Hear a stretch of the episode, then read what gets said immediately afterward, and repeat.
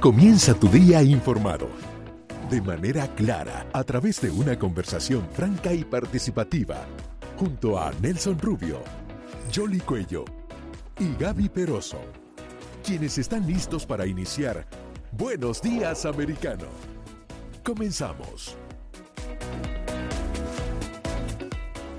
Muy buenos días amigos, sean bienvenidos a Buenos Días Americano a través de Americano Media y por supuesto el saludo de costa a costa a toda la gente que igualmente en nuestra aplicación están en sintonía con nosotros y a través de las diferentes eh, plataformas en las que usted puede sintonizar. Por cierto, Muchos se preguntarán, no estamos en imagen, no estamos en este momento transmitiendo a través de la señal de video, Gaby, pero hay muy buenas noticias. Sí, vienen muchas sorpresas a partir de la semana que viene. Vamos a estar centrados en radio eh, y adicionalmente preparándonos para esas elecciones de medio término. Así que tienen que seguir todo lo nuevo que va a traer para ustedes Americano Media. Y lo más importante, en un mes más menos, debo decirle así, la gran lanzada, por decirlo, el gran lanzamiento, hablando correctamente el español, de la señal de televisión de Americano Media a nivel nacional con estudios espectaculares. Hay que son estudios de ensueño acá en la ciudad de Miami, en el sur de Florida, estarán basados los estudios de televisión de Americano Media, igualmente la señal de radio para toda la nación americana. Los buenos días a mi Cuello. Buenos días a ti, buenos días también a todos los que nos acompañan y lo han hecho a lo largo de todos estos días aquí a través de Americano Media. Una mañana huracanada, porque ya Ian, huracán categoría 4, y por supuesto estamos concentrados también con esa información, el impacto que pueda tener aquí en la península de la Florida. Bienvenidos ahí, ya estamos casi también a finales de este mes, ¿no? Increíble, todo va a pasar rápidamente. Eh, aquí mirábamos ahora la fecha y decíamos, bueno, hoy es miércoles, y, cuando miramos la fecha, digo, se fue, se fue el mes de septiembre, ¿no? Ya vamos, ahí, casi en invierno estamos, llegando. Otoño crudito. Otoño crudito. Pero va volando. Pero bueno, casi, como dice una canción de la década de los 60 por allá decía casi tan gris como es el mar de invierno. Digo, bueno, así está, así está la cosa. Y no te saltes Halloween. No, es verdad, no lo puedo Ya está. Muy mal. Bueno, vamos a comenzar esta mañana Buenos Días Americano con un resumen de algunas de las principales informaciones llegadas a nuestra redacción en las últimas horas. El poderoso huracán Ian se fortaleció durante la madrugada de este miércoles como categoría 4 y se encuentra a 55 millas de la costa de Naples. Las autoridades prevén que el huracán tocará tierra este miércoles en el centro del estado y se movilizará con fuerza hasta el día jueves. El Centro Nacional de Huracanes informó que se esperan marejadas ciclónicas que amenazan la vida de las personas, vientos sostenidos e inundaciones. De acuerdo con eh, los recientes boletines del organismo, Ian mantiene vientos máximos de 140 kilómetros por hora. El gobernador de la Florida, Ron DeSantis, advirtió ante la llegada de Ian que el huracán de categoría 4 ahora pone en riesgo la vida de los floridanos. Ante el peligro inminente, ha recomendado continuar con las precauciones necesarias y obedecer las orientaciones de evacuación dadas por las autoridades. Luego de impactar Cuba, la tormenta cambió ligeramente de rumbo. Se dirige en las próximas horas al sur del estado, en el sector de Sarasota, con unos vientos de hasta 125 millas por hora. Vamos a escuchar parte de lo que dijo el gobernador. Por favor, la gente en el uh, sureste de la uh, Florida, por supuesto, probablemente va a tocar tierra allí, eh, como una uh, categoría 4. Habrá inundaciones catastróficas y, por supuesto, un incremento de la marejada ciclónica, toda esa región tiene un riesgo más alto en el sureste de la Florida, en el sector de Naples hasta Sarasota. También hay inundaciones repentinas y se esperan por lo menos unas 20 pulgadas de lluvia en el centro y noreste de la Florida. Si usted está en una zona de evacuación y sobre todo en esa área del sureste, en esos condados en particular, tienen todavía un poco de tiempo para eh, evacuar el área. Necesitan hacerlo. Si de pronto ustedes van a comenzar a sentir los impactos de la tormenta uh, rápidamente. Anticipamos uh, uh, que pueda ingresar a tierra eh, mañana o en mediodía o en la tarde. Y ustedes van a comenzar a, sentir algunos de esos ráfagas en varias partes del estado. Si todavía no han hecho la decisión de evacuar, este es el momento para hacerlo, para que actúe una vez más. Tienen que entender que tienen que llegar a terrenos más altos a estructuras y refugios que sean seguros en los condados donde esté seguro. Uh, es mejor que uh, permanecer en uno de esos uh, sectores que son vulnerables, porque va a ser catastrófico el aumento de la marejada ciclónica. Esas eran las declaraciones ayer del gobernador Ron DeSantis en las horas de la tarde, eh, cuando ya se ha actualizado y estamos esperando a propósito unas próximas declaraciones a, a las siete y media de esta mañana. Entre tanto, llegó otra información, la isla de Cuba se quedó completamente sin servicio eléctrico durante la noche, según se reportó por parte de la compañía estatal cubana. Tras el paso del poderoso huracán Ian, se generó una avería que dejó sin electricidad a la población sobre las 5.57 minutos de la tarde del día de ayer. La central termoeléctrica Antonio Guiteras, una de las mayores generadoras del país, se desconectó del sistema eléctrico nacional y las autoridades aún no han podido reactivarla. Grandes destrozos, torres caídas, un hospital dañado, viviendas destrozadas, árboles y postes eléctricos caídos es el resultado del paso del huracán Ian por el extremo occidental de Cuba. Según los primeros recuentos, eh, las autoridades eh, han asegurado que el número de evacuados asciende a 50.000 en las provincias de Pinar del Río y Artemisa. La agencia F tiene los detalles. El ojo del huracán Ian de categoría 3 abandona tierra cubana por el Golfo de México en dirección norte rumbo a la costa estadounidense de Florida. El Instituto Meteorológico de Cuba indicó que la salida al mar de Ian se produjo a las 11 horas locales tras debilitarse parcialmente, aunque es probable que recobre fuerza y alcance categoría 4 en las próximas horas. Los efectos de Ian seguirán, sin embargo, sintiéndose durante horas en Cuba, con lluvias intensas y vientos fuertes durante toda la jornada. Las autoridades cubanas han avanzado que los daños materiales son considerables, si bien de momento no se han reportado daños personales. En las provincias occidentales se han producido daños en viviendas, edificios públicos, fábricas, campos, casas de tabaco y carreteras. El ojo del huracán, de 32 kilómetros de diámetro, tocó tierra sobre las 4 horas local, con vientos superiores a los 200 kilómetros por hora.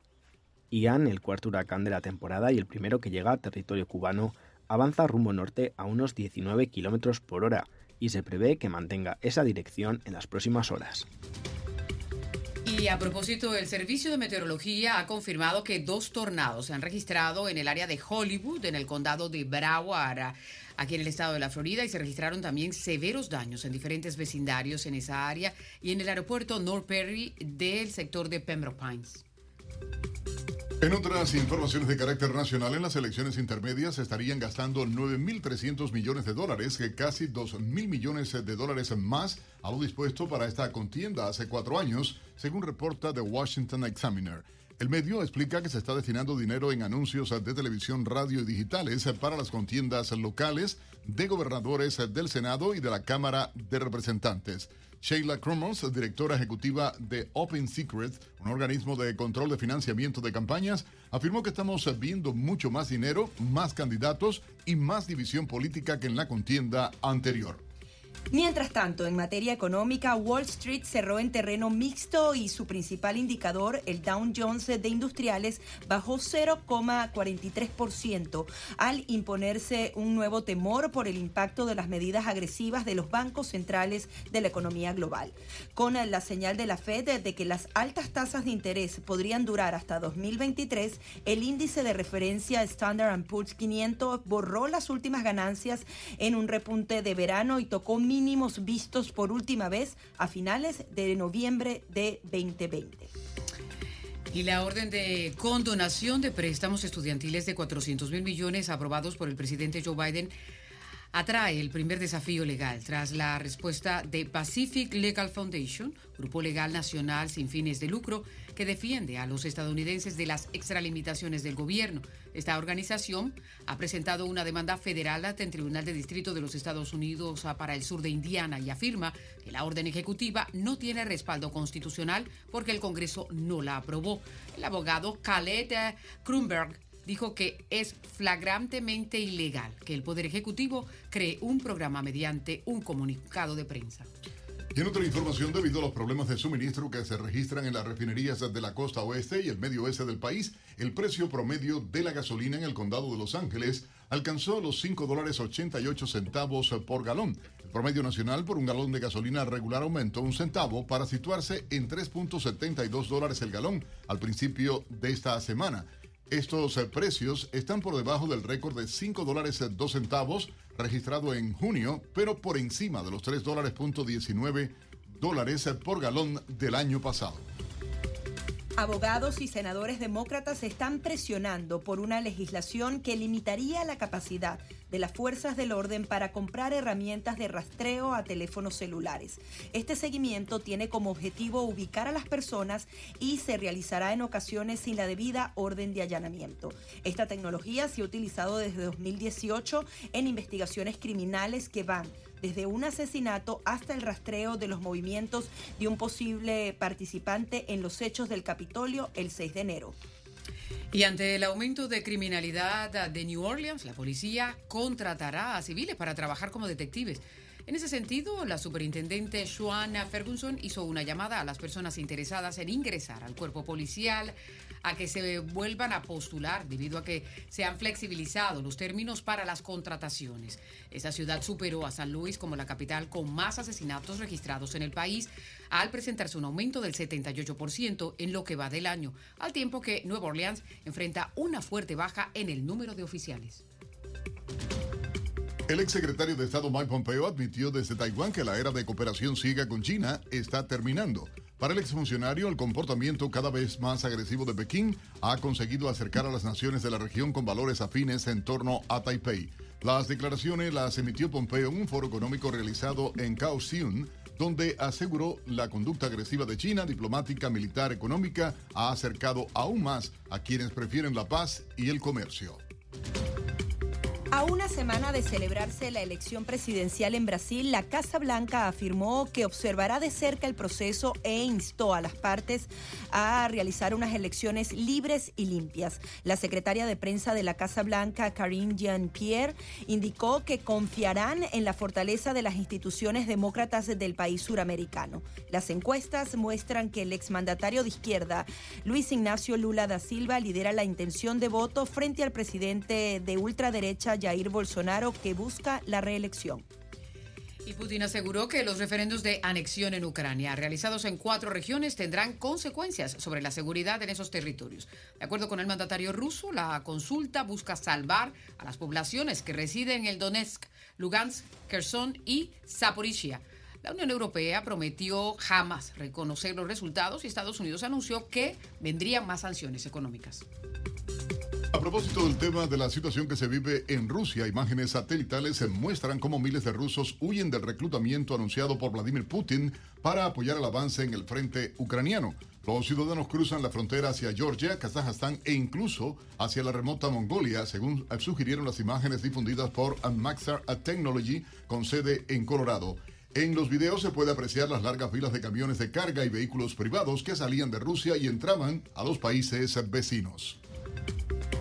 La Unión Europea garantiza una respuesta fuerte si se demuestra una acción de sabotaje en el caso de las tres fugas detectadas en los gasoductos Nord Stream. La presidenta de la Comisión Europea, Ursula von der Leyen, aseguró que lo primordial en estos casos es investigar el incidente y obtener total claridad sobre estos eventos. Recalcó que cualquier interrupción deliberada de la infraestructura energética europea activa es inaceptable y conducirá a una respuesta mucho más fuerte. Y el funeral de Estado en memoria del ex primer ministro japonés Shinzo Abe comenzó en Tokio con la presencia de unos 4.300 asistentes, entre ellos 700 representantes de países extranjeros y de organizaciones internacionales. Tenemos los detalles con la agencia EFE. El funeral de Estado en memoria del ex primer ministro japonés Shinzo Abe se celebró este martes en Tokio con la presencia de unos 4.300 asistentes, pero ante un país dividido sobre el polémico evento que ha sido financiado con dinero público. Las exequias se llevaron a cabo en el pabellón Nippon Budokan en la capital nipona, tras el traslado allí de la urna con las cenizas de Abe, en una ceremonia en la que intervinieron varias figuras políticas en recuerdo del mandatario. Se proyectaron videos e hicieron ofrendas florales. El portavoz del Ejecutivo dio comienzo formal a la ceremonia en el pabellón, decorado para la ocasión con un retrato gigante de ave y con arreglos florales que simbolizan las montañas de Japón, tras lo cual sonó el himno nacional y se observó un minuto de silencio. Los simpatizantes de Abe, que se contaban en miles de personas, también se acercaron hasta el Parque Kudansaka de Tokio para ofrecer flores en memoria del ex primer ministro, guardando cola durante varias horas para dar su último adiós al mandatario más duradero del Japón democrático por su gobierno entre 2012 y 2020. A menos de tres kilómetros de ese punto, otro millar de personas se manifestaba en el Parque Jibilla para pedir que se frenara el funeral inmediatamente y criticar el perfil militarista del legado político de Abe. El de Abe, asesinado el 8 de julio a los 67 años, ha sido el segundo funeral de este tipo en el Japón de posguerra y ha tenido un coste de al menos 11,8 millones de euros, según cifras del gobierno nipón. Estas fueron algunas de las principales informaciones llegadas a nuestra redacción en Americano Media en las últimas horas. Hacemos una breve pausa y volvemos de inmediato en Buenos Días, Americano. Enseguida regresamos con más, junto a Nelson Rubio, Jolly Cuello y Gaby Peroso, por Americano.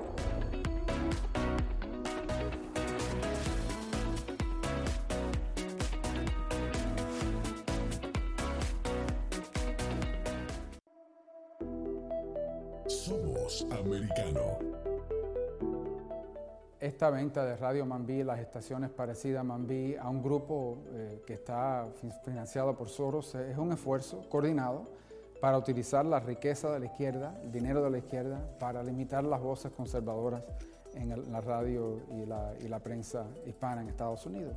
Eh, esto es una estrategia que hace tiempo están tratando de poner en vigor y, creo que Miami ha sido el primer sitio donde hemos visto que han actuado sobre esto.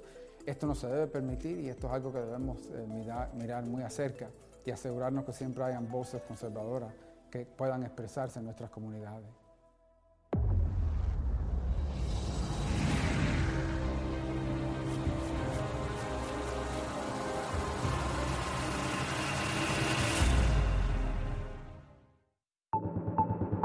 Vamos a hablar con un economista de enorme prestigio, con el doctor Luis Palma Caneco.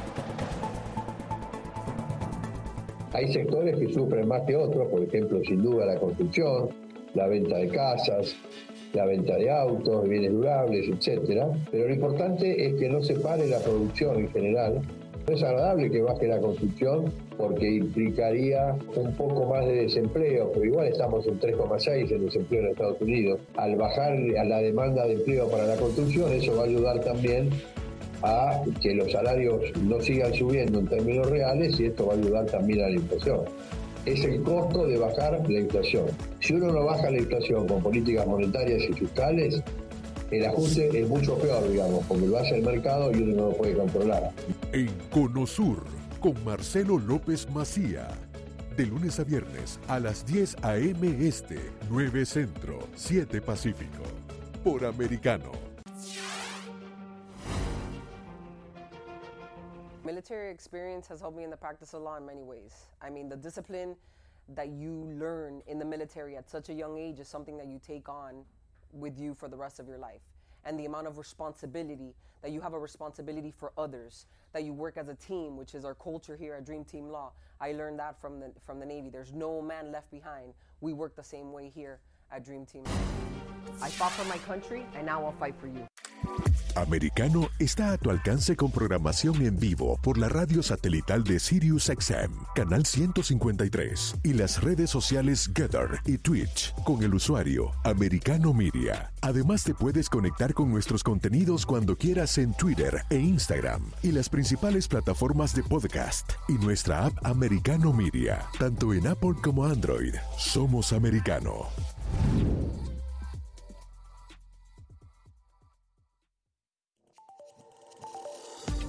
Acercándote a la verdad. Somos americano.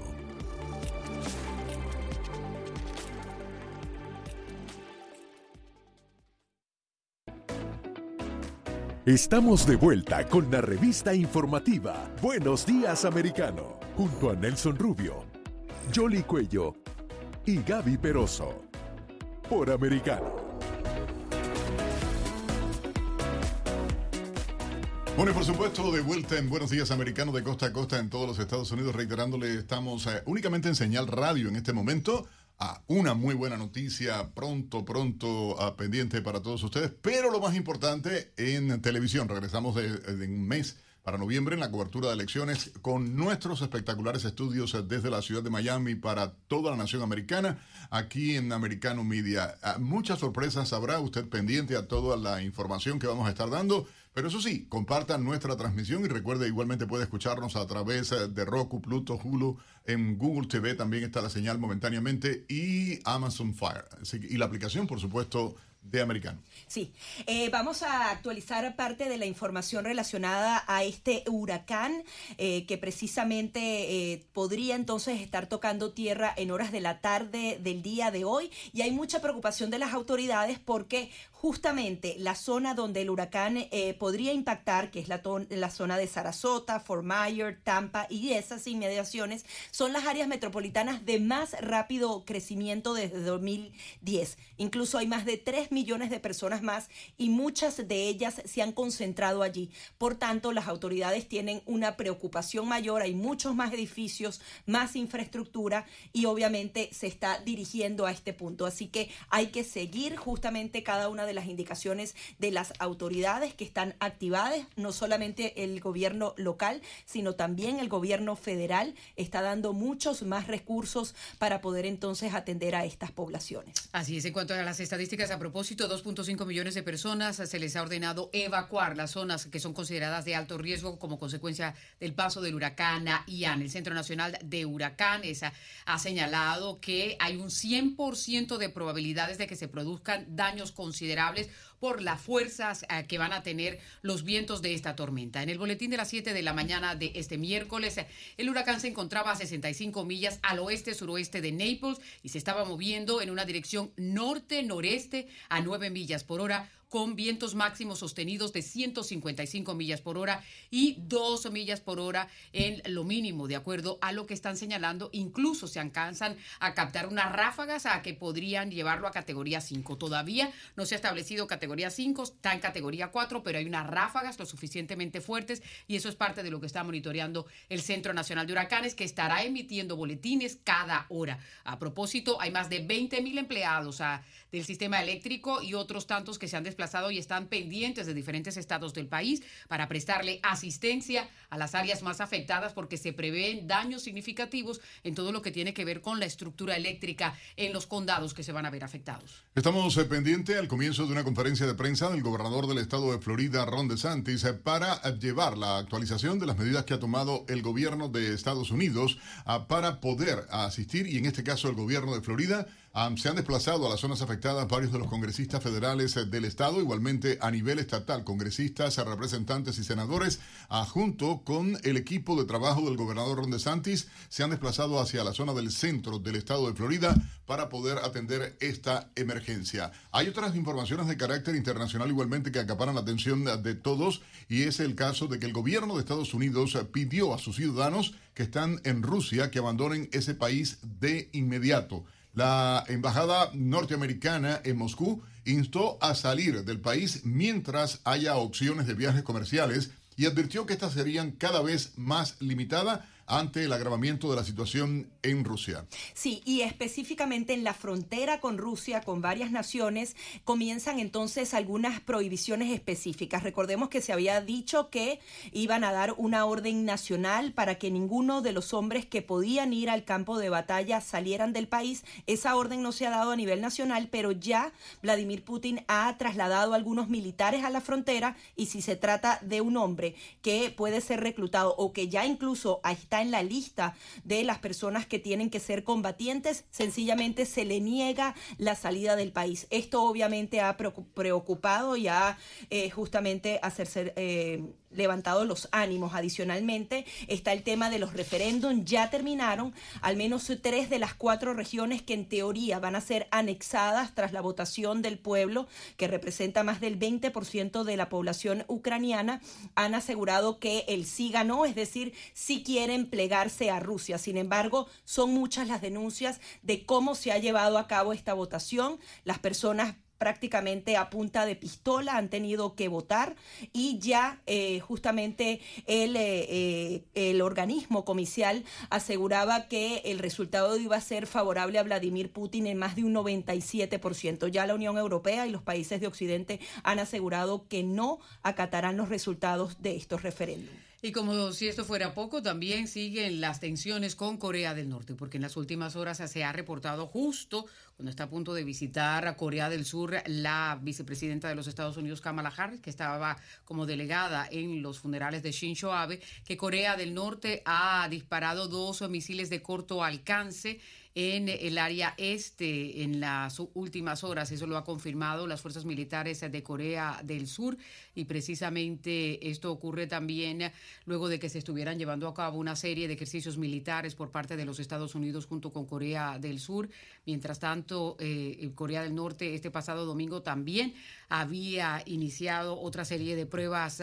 Eh, de misiles. Esto, por supuesto, pone en tensión la situación y em, lo que están señalando en una declaración aquí en los Estados Unidos es que las fuerzas militares están vigilando con cautela lo que ha estado sucediendo y mantienen todas las áreas listas en lo que sea necesario para eh, establecer cualquier tipo de acción ante lo que pueda ocurrir con Corea del Norte. Mientras tanto, la Guardia Costera japonesa también ha reportado que ellos eh, estuvieron monitoreando esas ah, pruebas de misiles que se realizaron por parte de Corea del Norte. En otra información y tiene que ver con América Latina, la investigación de la Comisión Interamericana de Derechos Humanos sobre torturas y ejecuciones sumarias que podría llevar a Evo Morales a la Corte Penal Internacional. Hay que decir que tras el informe eh, presentado por el organismo internacional, el presidente Luis Arce quedó en una encrucijada, permitir de un lado una investigación imparcial en su país contra el líder cocalero o no acceder a esta responsabilidad y dar lugar a que la comisión presente una acusación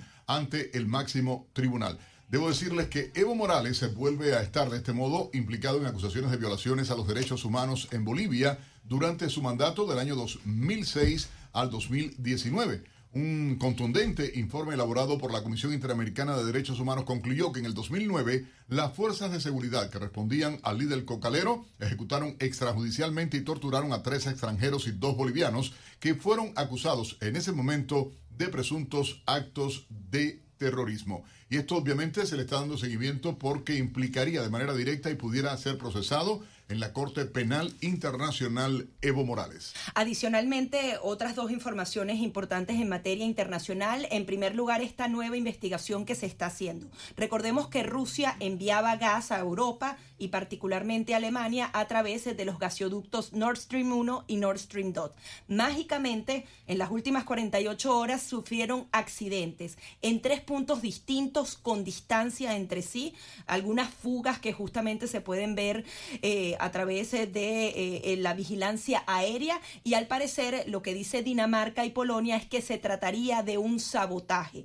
Se registraron dos explosiones y esto entonces daría cuenta, a pesar de que todavía la investigación está apenas comenzando, de que al parecer Rusia habría justamente provocado estos accidentes para no suministrar más gas, tener justamente la excusa perfecta para hacer lo que decían justamente en sus videos, de que Europa viviera el invierno más crudo y más frío en su historia. Si es así, es algo bastante delicado. Adicionalmente, hablando de Corea, eh, la vicepresidenta de Estados Unidos, Kamala Harris, justamente se encuentra en el lugar, justamente cuando se hacen estas nuevas pruebas balísticas en Corea del Norte. Ella estuvo en Corea del Sur y uno de los puntos más importantes de su visita fue justamente todas estas nuevas subvenciones que se están dando a los coches eléctricos. Recordemos que la administración de Joe Biden eh, justamente se ha centrado en este tema. El tema de los votos por Detroit para él son muy importantes. Sin embargo, esto ha provocado muchas protestas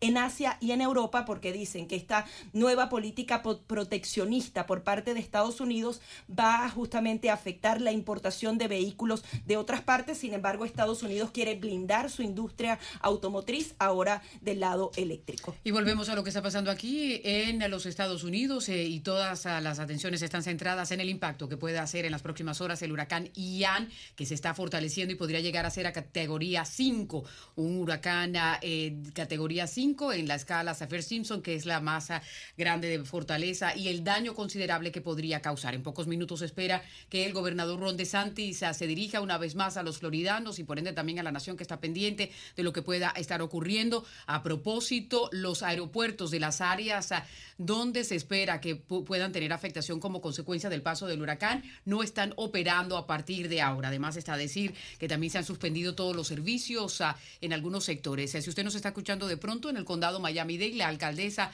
ha indicado que se han suspendido también los servicios de Metroriel y de bus público eh, porque hay temor de las ráfagas de viento que puedan estar sintiéndose aquí en nuestra área. Ya desde ayer se había tomado la decisión en los condados ah, del sur del estado de la Florida se suspendían las clases por dos días, es decir, desde Palm Beach hasta Los Cayos no va a haber eh, ningún tipo de actividad escolar en el día de hoy. También lo propio están haciendo algunos centros de educación superior, las universidades. Ya se comienzan a sentir algunas de estas bandas del huracán Ian en el área de Los Cayos. Estaba mostrando una serie de imágenes allí y lo peor ah, que eh, hay que estar monitoreando es esa marejada ciclónica que podría causar eh, bastantes daños también a las costas de la Florida. Y por ende, a propósito, porque todo hay que ponerlo en contexto, lo que significa esto dentro de la situación económica en la que están los Estados Unidos, ¿no? Hay que recordar que el estado de la Florida es un estado bastante agrícola y la cantidad de personas que se han mudado aquí, es decir, que hay que eh, estar monitoreando todo lo que pueda suceder. El gobierno federal ya ha prometido ayuda eh, dependiendo lo que pueda ocurrir con esta tormenta, pero eh, el impacto puede ser también significativo.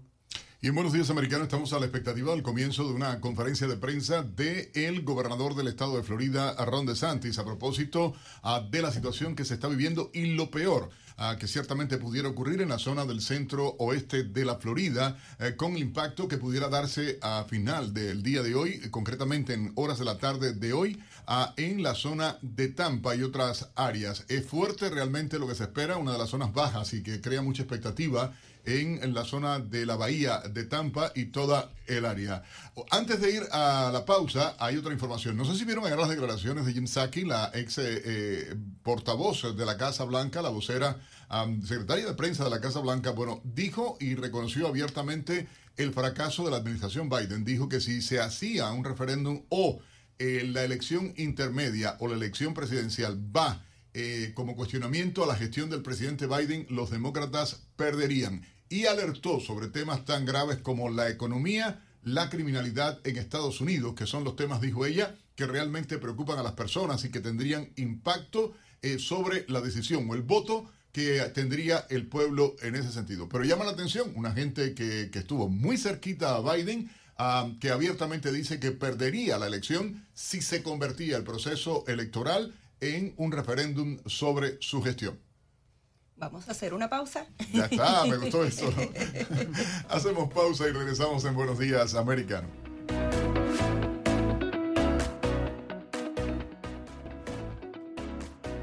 Enseguida regresamos con más, junto a Nelson Rubio, Jolly Cuello y Gaby Peroso, por Americano.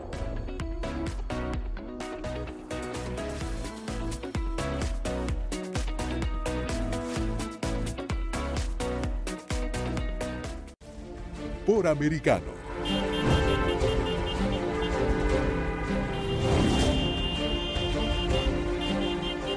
Estamos con Trump, con nuestro presidente, porque no podemos permitir de ninguna manera que aquí llegue la mano del comunismo. Denunciar las leyes arbitrarias que está tomando aquí el FBI. Así, apoyando a Trump, 100%.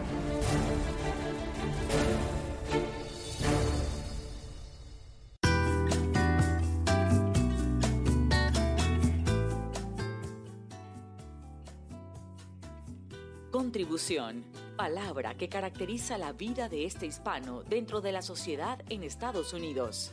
Durante el mes dedicado a la herencia hispana, compartimos su historia. Cuando llegué, eh, tuve que hacer como todo el mundo, tuve que empezar eh, trabajando en trabajos eh, de todo tipo. Cualquier emigrante que venga a trabajar en cualquier industria, lo mismo a recoger tomate en Homestead que a construir en la construcción casas, que a, trabajar en la NASA, yo creo que hace un aporte tremendo a la sociedad americana en, muchos aspectos. Primero en el aspecto laboral, por supuesto, pero más importante en, el aspecto, eh, yo te diría eh, que nosotros tenemos una cultura de familia, tenemos una cultura donde no nos separamos de los nuestros. Yo creo eh, en la suerte, pero para tener suerte hay que levantarse muy temprano y acostarse muy tarde. Eso, el sacrificio yo creo que es una parte esencial. Yo creo que la disciplina, eh, el saber exactamente lo que tienes que hacer en cada momento y el no salirte de ese camino. La actitud ante la vida es súper importante.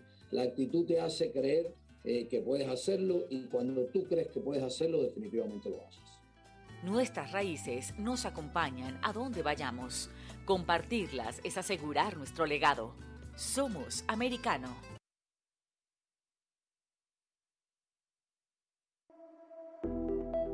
Somos americano. Hey Patriots, Americano media is absolutely annihilating George Soros' once conservative Radio Mambi. Their whole morning lineup is coming over to Americano. Hispanic voters are coming to MAGA in droves, and Americano is a huge, major part of that. Keep crushing, keep winning, MAGA.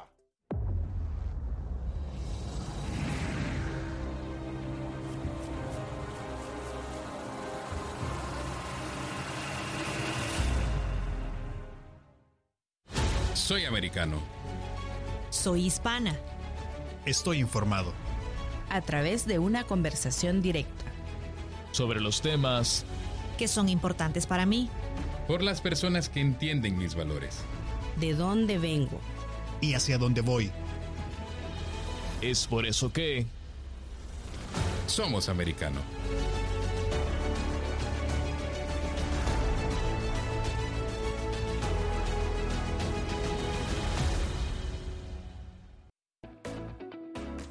Estamos de vuelta con la revista informativa Buenos Días Americano, junto a Nelson Rubio, Jolly Cuello y Gaby Peroso, por Americano. Aquí estamos de regreso con ustedes, estamos a la espera porque tal como les habíamos anticipado, el gobernador Ron DeSantis está por ah, iniciar su actualización, su conferencia de prensa. El Centro Nacional de Huracanes también cada hora está emitiendo eh, su boletín y se espera que se pueda incluso eh, convertir este huracán en categoría 5, como les habíamos anticipado. Creo que ya tenemos al gobernador, ya está hablando el gobernador de Santos, vamos a escucharlo. Por favor, uh, prepárense para la tormenta. Esta es una tormenta poderosa y la, tienen que tratar como uh, si tratara de un tornado. Si ustedes están en alguna carretera, por favor, lleguen a, un lugar seguro. Tenemos cerca de 200 refugios abiertos en el sureste. Ya estamos viendo el cierre de uh, algunos puentes. Lo que tiene que ver desde Manatí hasta el condado de Pinellas. Uh, ya se han estado recordando ráfagas de vientos y por lo tanto estamos respondiendo. Hay algunos ah, daños del servicio de electricidad. Por favor, uh, no salgan cuando esté el ojo del huracán. Es peligroso. De pronto se siente una calma, pero el centro del huracán y uh, después va a avanzar y después que um, pase la tormenta eh, puede ser bastante peligroso que piensen que ya se ha acabado la tormenta porque después viene la otra porción. Uh, si de pronto les uh, parece que todo está calmado, por favor esperen un poco más hasta que la tormenta haya pasado para poder hacer las inspecciones. Cuando la tormenta haya pasado, sí puede ser seguro eh, salir, pero tenga mucha precaución porque pueden haber eh, líneas eléctricas en el piso, puede haber agua que pueda eh, causar problemas. Aléjese de los árboles que puedan haberse caído con la tormenta. Por favor, no uh, coloquen los generadores en el interior de sus viviendas, tiene que ser afuera. Uh, hay, personas que uh, piensan que sí lo pueden hacer y desafortunadamente no funciona para ellos. Ya tenemos vientos suficientes como para ordenar el cierre de ciertos puentes. Algunos de ellos han estado cerrándose ya poco a poco and the John Ringling Causeway el, uh, has been closed. Causeway de John uh, Ringling uh, también ha sido cerrado. Eh, uh, básicamente esto eh, sucede cuando los vientos uh, eh, alcanzan cierta categoría y por supuesto hemos suspendido también los peajes debido a la ferocidad de esta tormenta. Esta mañana el director Guthrie también eh, ha pedido una serie de eh, equipos uh, para FIMA y también el Departamento de Transporte ha solicitado, estamos a la espera para poder uh, implementar todos estos operativos. Una vez más, tenemos ya todos los vehículos a aire, tierra, todo está cubierto en la Florida. Tenemos uh, todos los equipos uh, uh, pendientes para poder eh, limpiar todas las vías una vez que pase la tormenta. Se ha activado la Guardia Nacional, 2.000 de ellos del Estado. También tenemos todos los equipos de búsqueda y rescate estacionados en Miami que estarán respondiendo una vez pase la tormenta. También los embarcaciones del Departamento de Vida Salvajes, todos los equipamientos de agua y de tierra y están disponibles. Tendremos toda la asistencia para proveer eh, eh, en caso de que sea necesario el rescate. Estamos listos también para la restauración del servicio eléctrico en caso de que sea necesario.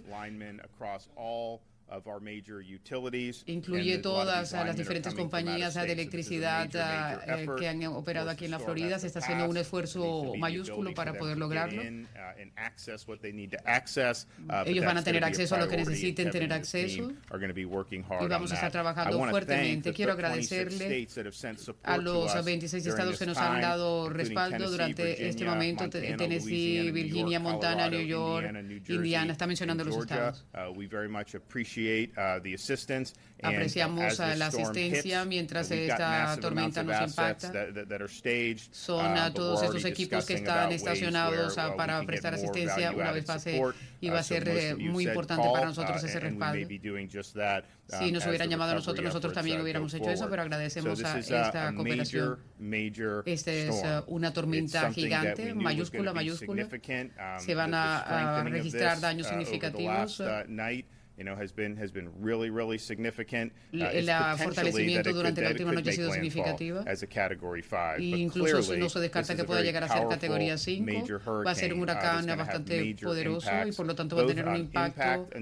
Todos aquellos que se vayan a impactar en el sureste de la Florida, vamos a seguir uh, trabajando a lo largo del estado porque va a tener un impacto en cuanto a los vientos, a la lluvia, a las inundaciones. Va a ser eh, eh, grotesco, un par de días, probablemente una vez que esté uh, saliendo de la península de la Florida, va de pronto el jueves, o va a ser de pronto a comienzos de las horas de la, de, la uh, mañana del viernes. Estamos aquí para responder una vez que la tormenta pase. Las autoridades locales estarán uh, respondiendo, están allí a la espera, listas, listas para actuar. Si las personas escucharon las advertencias y evacuaron las áreas sensibles, Uh, pero no todo el mundo hizo eso y entendemos uh, que con una tormenta de esta um, magnitud van a necesitar asistencias y uh, rescates. Kevin Guthrie se encuentra con nosotros y les va a dar una actualización. Bueno, estaban escuchando ustedes allí a la gobernador Ron DeSantis, básicamente haciendo las advertencias, agradeciéndole a los estados que también están listos para ayudar, que es típico eh, cada vez que algún estado está enfrentando una tormenta de esta magnitud. Pero tenemos a propósito, Gaby, también eh, una meteoróloga del Centro Nacional de Huracanes, que nos puede actualizar un poco más de lo que está pasando. Sí, vamos a conversar de inmediato con Gladys Rubio. Ella es meteorólogo del Centro Nacional de Huracanes. Muy buenos días. Coméntenos las últimas actualizaciones de justamente esta trayectoria del huracán Ian. Bienvenida.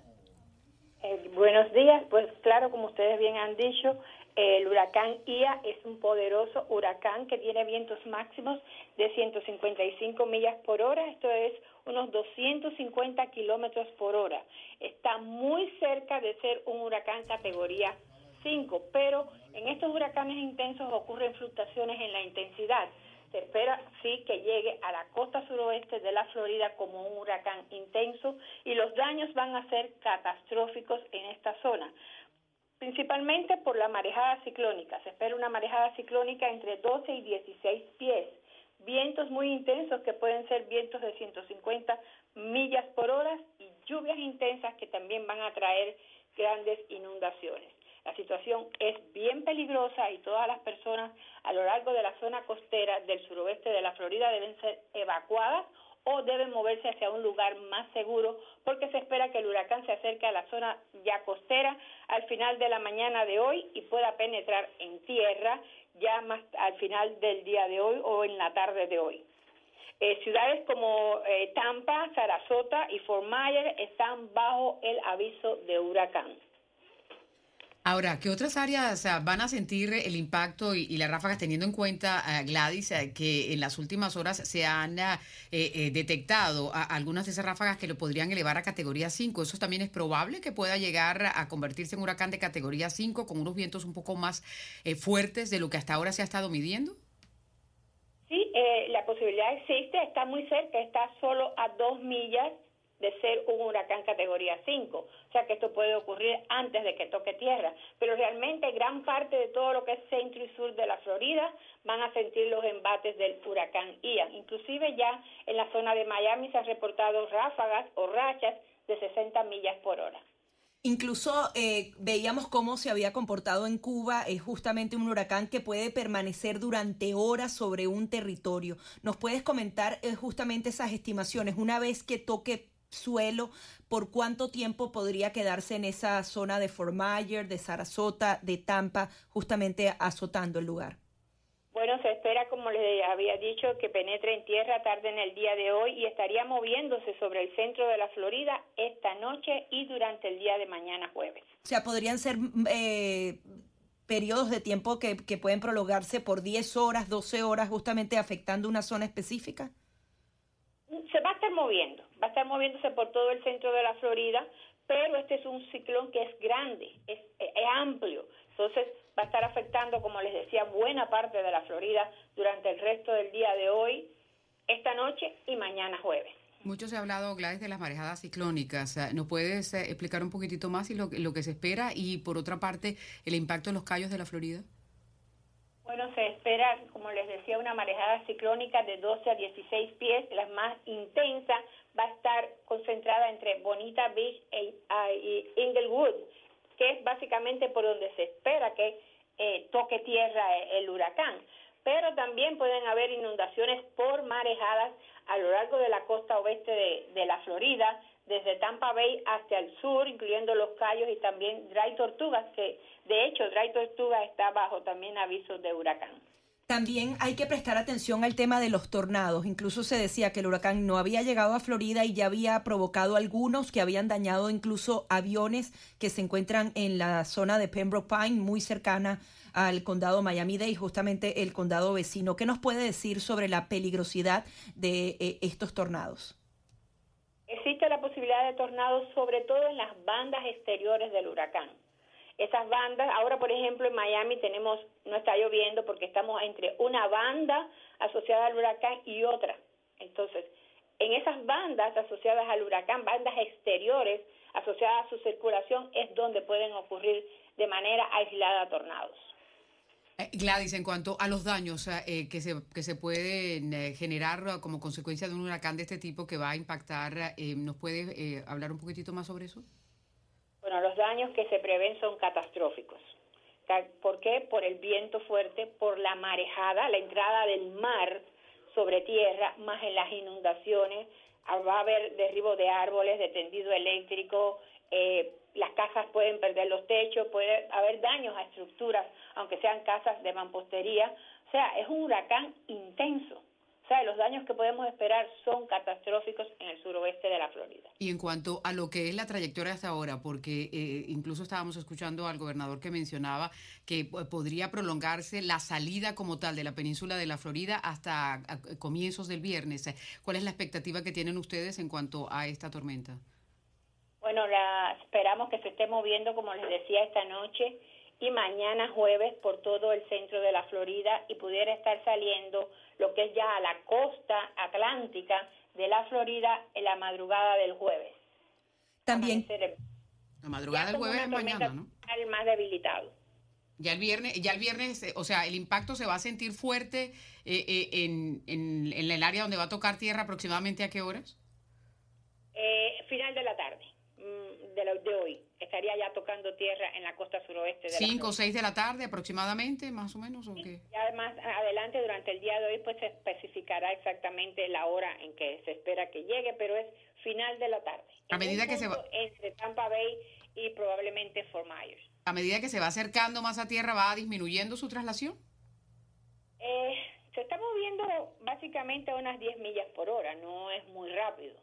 Entonces, lo que sí va a pasar es que una vez que ya penetre en tierra y comience a moverse sobre el centro de la Florida, se va a debilitar. Y eso, bueno, es una buena noticia, porque una vez que los ciclones se mueven sobre tierra, se debilitan bastante rápido. Y ya estaría saliendo por la, la costa este de la Florida como una tormenta tropical. Ahora, ¿qué puede determinar que esas dos millas suban o bajan eh, y se convierten en un, eh, en un huracán categoría 5? ¿Hay probabilidades que entre igual como categoría 4? ¿Y, cuál podría ser la diferencia para, para las personas que, que se van a ver afectadas? No es mucha la diferencia, porque es un huracán categoría 4 intenso ya en el borde de ser categoría 5. Pero claro, pueden ocurrir fluctuaciones en la intensidad. Estos huracanes intensos no mantienen su intensidad todo el tiempo. Hay fluctuaciones, puede subir un poco más, puede bajar un poquito, pero de hecho va a ser un huracán intenso categoría 4. Y eso es lo importante y los daños van a ser catastróficos.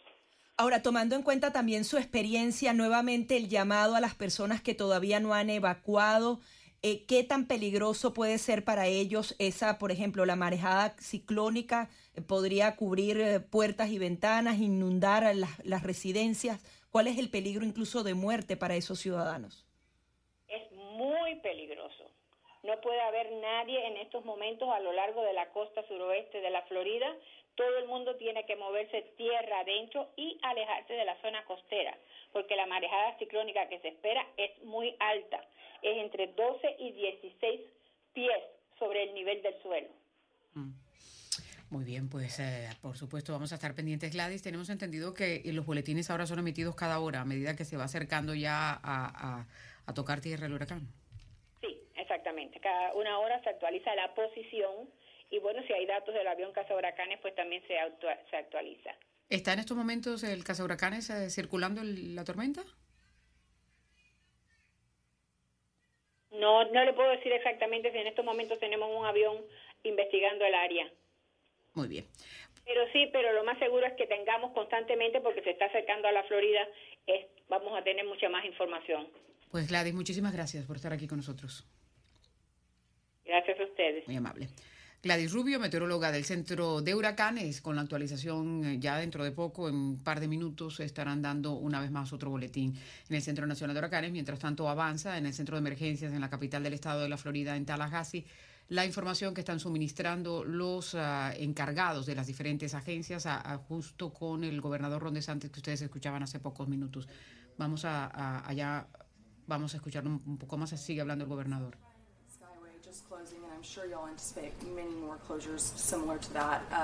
Están preguntándole por qué se espera que eh, se produzcan más cierres en algunos sectores eh, como consecuencia del paso del huracán. Básicamente lo que sucede con los puentes es que una vez eh, que se están registrando esos vientos sostenidos, ah, se toma la determinación de, que hay que cerrarlos y se cierra.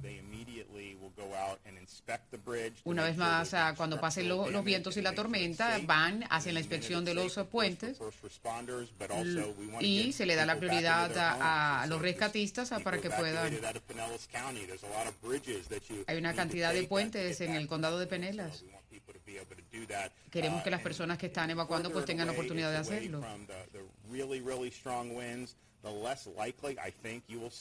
Major structural damage in bridges. If you look in Charlotte, Lee counties, I mean, you're going to end up in situations where you have a massive storm that's impacting those Está hablando básicamente del impacto que pueda tener en las estructuras, la cantidad de puentes que también están ah, en algunos de los condados que se van a ver impactados. Es el gobernador le están haciendo preguntas ah, eh, relacionadas con lo que se espera, ¿no? Y las medidas que se están adoptando, así es que vamos a estar monitoreando lo que se sigue mencionando por allí, pero básicamente dice que están listos, están uh, pendientes, ahora solo falta eso, esperar que avance eh, este huracán Ian que se dirige a la península de la Florida a lo que es ah, el este y la evacuación, más de 2.5 millones de personas que estaban ahí en el sector esperan que hayan obedecido esas órdenes de evacuación y así pues se minimiza un poco lo que es más importante, ¿no? La vida. Sí, una situación bastante delicada y usted también tiene que estar pendiente, los que están, por ejemplo, en el sur de Florida, en Miami-Dade, a estos tornados el propio gobernador lo decía, si usted está en la vía y eh, justamente ve algún tipo de perturbación, lo mejor es detenerse y ponerse a resguardo, así que todos debemos estar muy pendientes de lo que ocurre en las próximas horas o también con la caída de los árboles eh, como consecuencia de eh, este huracán Ian. Vamos a hacer una pequeña pausa y enseguida venimos con mucho más.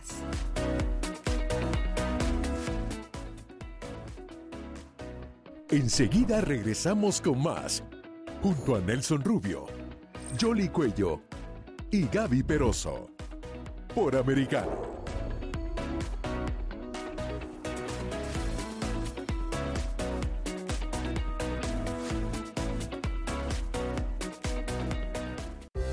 Mirada global de la influencia de Medio Oriente en el mundo occidental, junto a Hannah Beris, cada sábado en Israel hoy 2 p.m. Este, 1 Centro, 12 Pacífico, por Americano.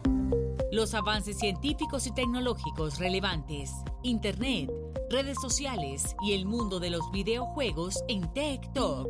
Con Pablo Quiroga, conéctate de lunes a viernes, 2 p.m. Este, 1 Centro, 11 Pacífico, en vivo por Americano.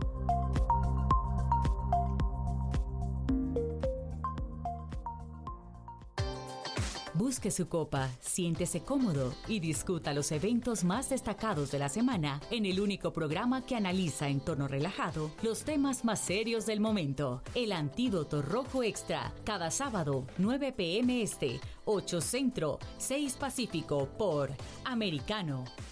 Isabel Cuervo y su equipo indagan y rastrean los hechos para ofrecer una mirada profunda a las noticias, sus causas y consecuencias. Periodismo de investigación. Cada sábado, 7 p.m. Este, 6 Centro, 4 Pacífico, por Americano. Los hechos relevantes que ocurren en Estados Unidos, analizados con la característica frontalidad de Dania Alexandrino y sus invitados. Perspectiva USA. Conéctate de lunes a viernes, 8 p.m. Este, 7 Centro, 5 Pacífico. En vivo por Americano. Infórmate con Lucía Navarro de los temas importantes del día que impactan tu vida. Conoce el contexto de los hechos con el análisis de especialistas. Únete a Actualidad Noticiosa de lunes a viernes a partir de las 10 pm este 9 Centro 7 Pacífico por Americano. Vive en la verdad. Somos americano.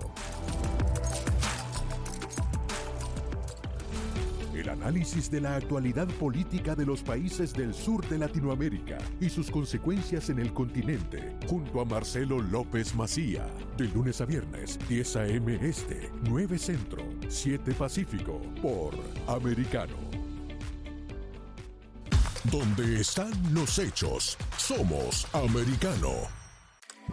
Americano está a tu alcance con programación en vivo por la radio satelital de SiriusXM, canal 153, y las redes sociales Getter y Twitch con el usuario Americano Media. Además te puedes conectar con nuestros contenidos cuando quieras en Twitter e Instagram y las principales plataformas de podcast y nuestra app Americano Media, tanto en Apple como Android. Somos Americano.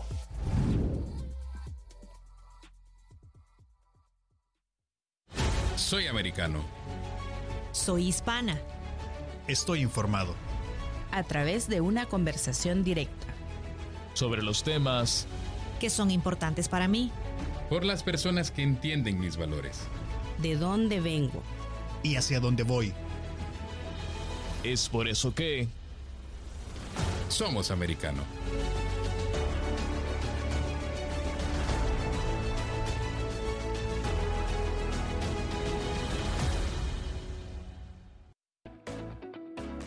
Estamos de vuelta con la revista informativa Buenos Días Americano, junto a Nelson Rubio, Jolly Cuello y Gaby Peroso, por Americano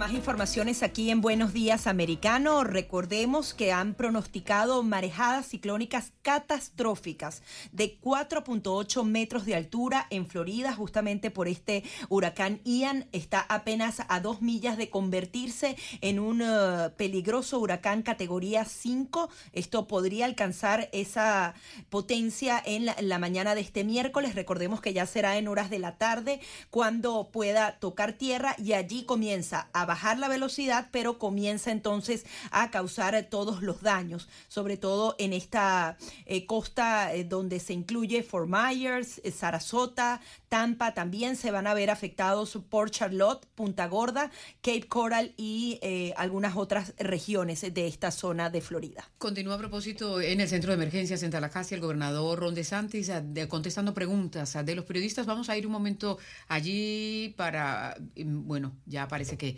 eh, terminó la presentación que estaba haciendo el gobernador eh, en cuanto a los preparativos que se están haciendo, las diferentes agencias que estarán allí a la espera, los puentes, eh, y él hacía hincapié en eso y es parte de lo que se establece una vez comienzan a sentirse las ráfagas de los vientos, hay puentes que no se pueden transitar, algunos de ellos que los tienen que cerrar precisamente.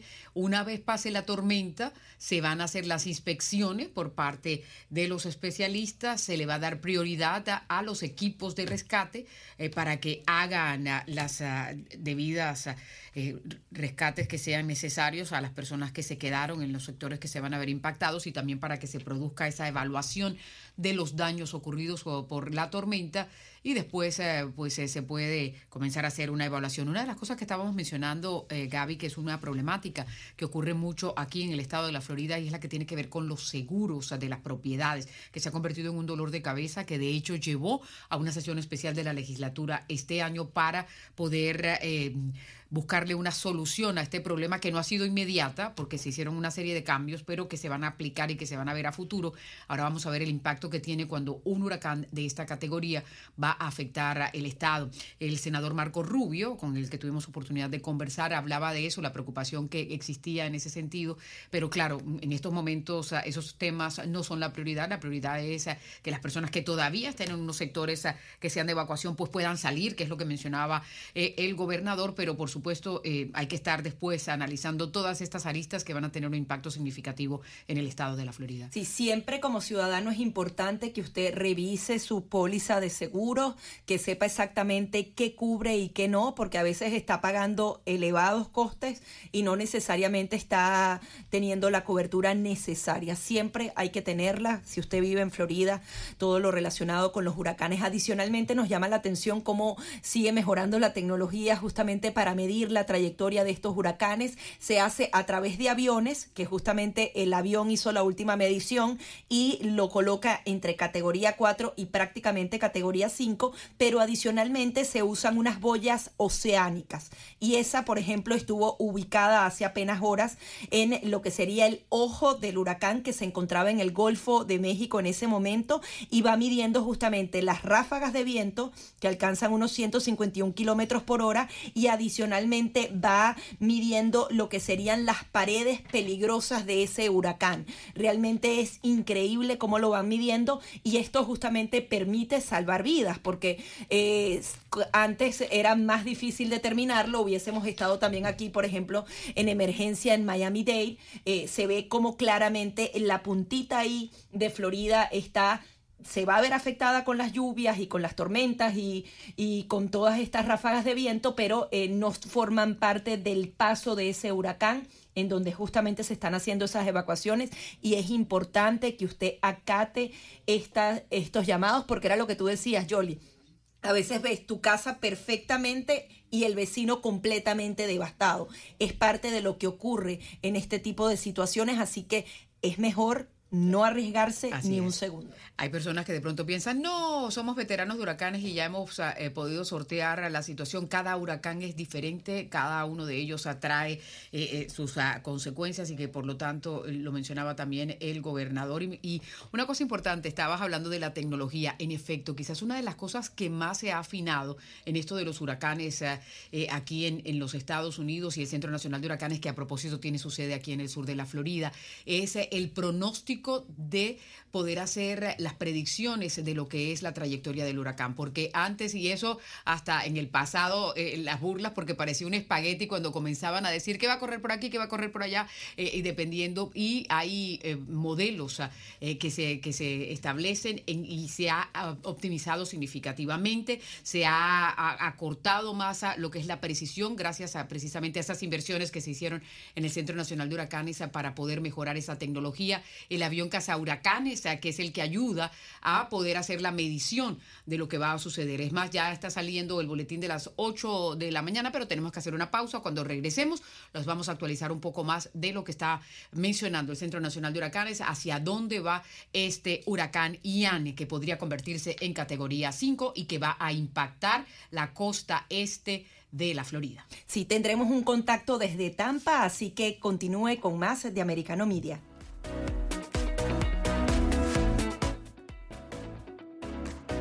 Enseguida regresamos con más, junto a Nelson Rubio, Jolly Cuello y Gaby Peroso, por Americano.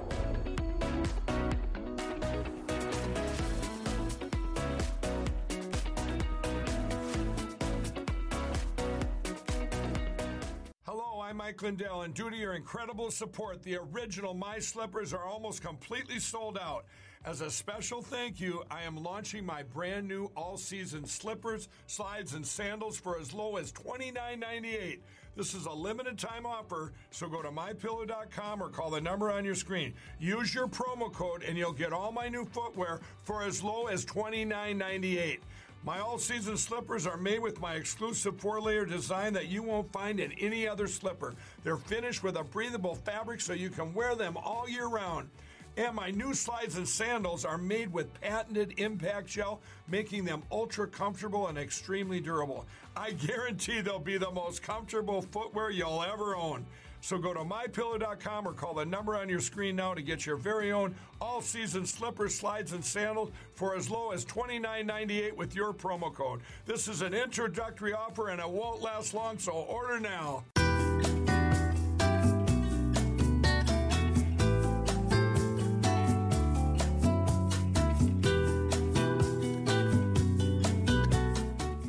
Contribución, palabra que caracteriza la vida de este hispano dentro de la sociedad en Estados Unidos. Durante el mes dedicado a la herencia hispana, compartimos su historia. Eh, emigrar es uno de los procesos más grandes que puede pasar, o más difícil de los que puede pasar el ser humano. Eh, todos venimos con una mochila cargada de, sueños, de deseos. Eh, soñar con llegar a este país es una bendición, pero llegar es aún más grande y, poner en práctica todos los sueños que uno tenía desde, desde niño y, tratar de, luchar eh, por lo que uno cree eh, vale la pena. Y lo que sí aproveché cada eh, segundo desde que llegué en prepararme, en serle útil a la sociedad. Ahora mismo tenemos una compañía donde empleamos a más de 1.500 personas y podemos contribuir con muchas causas eh, benéficas como son la Liga contra el Cáncer, como en American Cancer Society, como eh, St. Jude. Hoy tenemos una escuela dentro de Univista donde preparamos a, a, esas personas. No importa si llevan un mes o 10 años dentro del país, pero los entrenamos en el mundo eh, fascinante que es el, mundo del seguro y el mundo de la venta. Y cuando creemos en un sueño, cuando creemos en un proyecto, eh, vivir para ese proyecto. desde que nos levantamos hasta que nos acostamos, inclusive si nos despertamos por la noche, es eh, eh, vivir y, y soñar con lo que estamos haciendo. Nuestras raíces nos acompañan a donde vayamos. Compartirlas es asegurar nuestro legado. Somos americano. Americano está a tu alcance con programación en vivo por la radio satelital de SiriusXM, canal 153, y las redes sociales Gather y Twitch con el usuario Americano Media. Además te puedes conectar con nuestros contenidos cuando quieras en Twitter e Instagram y las principales plataformas de podcast y nuestra app Americano Media, tanto en Apple como Android. Somos Americano. Estamos de vuelta con la revista informativa Buenos Días Americano, junto a Nelson Rubio, Jolly Cuello y Gaby Peroso, por Americano. Y por supuesto estamos de vuelta a las 8, 8 minutos hora del este en Estados Unidos y vamos a Tampa, la zona de donde se prevé en las próximas horas el impacto del huracán Ian. Y allá se encuentra nuestro colega José Pernalete de La Voz de las Américas a esta hora. Y nos da mucho gusto poder saludarle, José. Muy buenos días, bienvenido a Buenos Días Americano a través de Americano Media. Eh, Nelson, eh, Gabriela y Yoli y toda la audiencia y equipo de producción, muchísimas gracias por eh, el contacto. José, ¿qué situación se está viviendo ahora? Y me, siento extraño, José, perdónate, ¿qué situación? Porque por, realmente te llamamos siempre por el apellido. ¿Qué situación se está viviendo a esta hora en Tampa? Porque, o sea, primero preocupados obviamente por todos ustedes que están llevando tan excelente labor de informar a la gente, de proteger a la gente a través de la información. Desde tempranas horas de la madrugada ha sido uh, una lluvia incesante en, en, la zona costera donde nos encontramos específicamente, acá en el lugar donde estemos haciendo el reporte, que es en, en el puerto de San Pete, en el condado de Pinelas.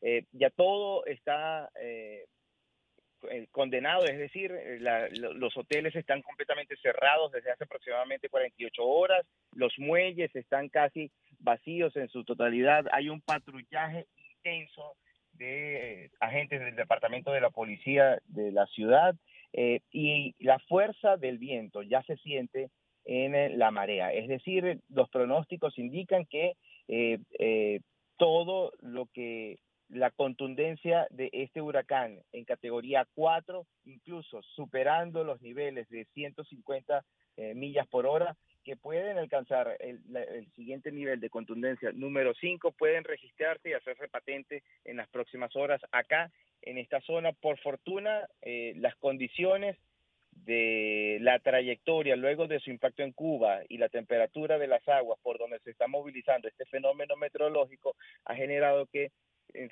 se mueva eh, hacia otra zona y quizás no impacte de manera tan fuerte en este lugar. Sin embargo, Está previsto que durante las próximas horas también nos desplacemos hacia Fort Myers y Sarasota para continuar con lo que puede ser el potencial impacto en la zona peninsular del estado de Florida para posteriormente en el desplazamiento de acuerdo al Centro Nacional de Huracanes eh, prosiga hacia el norte llegando hacia Jacksonville, Daytona y afectando quizás posiblemente hacia el estado de Georgia y eh, Carolina del Sur. Mientras tanto, marejada ciclónica es lo que se prevé Em, ya a partir del mediodía, incluso ya en horas de la noche, cuando sea el impacto fulminante de este huracán. Hemos visto cómo en el condado de Miami-Dade, en el sur del estado de Florida, allí y sobre todo en Broward, se produjeron alertas de tornado, eh, haciéndose evidente específicamente en la zona de, de Pembroke, en el aeropuerto de la localidad, hubo eh, siniestro de varias, eh, varios aeroplanos, avionetas que estaban allí colocadas en, pista y fueron impactadas por los fuertes vientos, establecimientos comerciales, eh, daños en, eh, en propiedades privadas. a lo largo de todo este trayecto hemos visto el desplazamiento de muchas comunidades, sobre todo de las zonas de impacto potencial, específicamente Fort Myers y Sarasota, donde las salidas de cada una de estas ubicaciones estaban repletas de eh, vehículos, de todas las personas estaban eh, eh, ubicadas, localizadas en las zonas de salida, con rumbo hacia el sur específicamente. Tenemos otros compañeros que están en la zona norte, en el Panhandle, específicamente en Tallahassee, y se están moviendo también hacia este lugar donde es evidente que las autoridades están haciendo mayor insistencia en tener mayor prevención y también donde puede haber mayor potencial de riesgo. Las vías están ya eh, cerradas, el famoso Skyline, el puente que une eh, esta zona de la bahía de Tampa eh, con el resto de las comunidades aledañas, ya está cerrado por la fuerza de los vientos. los aeropuertos, tanto en Clearwater como en San Pete, obviamente Tampa, están completamente cerrados con vuelos cancelados, los hoteles están desalojados desde hace bastante tiempo, la actividad turística es nula desde comienzos eh, de semana, eh, mediados de semana pasada, es decir, aquí la preparación eh, se ha venido desarrollando de una manera progresiva, como lo dijo hace tan solo minutos el gobernador del estado de Florida, y dispuestos a lo largo de todo el estado del Sol, más de 200 eh, refugios que pueden servir para la conducción de personas que se encuentren en situaciones de en, áreas de eh, potencial peligro, sobre todo por la eventual inundación. Sí, quería. El principal peligro. Quería que nos describieras justamente lo que tú has podido ver en todo este recorrido.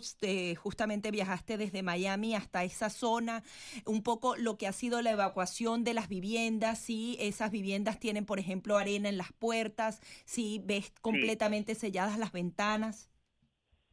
Eh, básicamente lo de eh, lo de las ventanas se observa mucho más bien en el condado de Broward y posteriormente cuando se vaya ascendiendo se nota que ya ha habido un cambio en las políticas de construcción, como sucede en el condado de Monroe, en los Cayos, allí también las políticas de construcción cambiaron a partir de los recientes fenómenos meteorológicos, donde han tenido que subir el nivel de, la, de, la, de los inmuebles. Esto también se ha visto como se cambia un poco, puesto que muchas de las ventanas, incluso acá en el lugar donde nos encontramos, que fue particularmente lo que registramos en el día de ayer, eh, todo el, registro que eh, logramos hacer en los hoteles, en las cadenas hoteleras famosas, muchas de ellas, estamos hablando de Sheraton, de Hilton, Tree, todos estos, no cuentan con, eh, con, estas protecciones de ventanas porque cuentan con ventanas ajustadas anti impacto.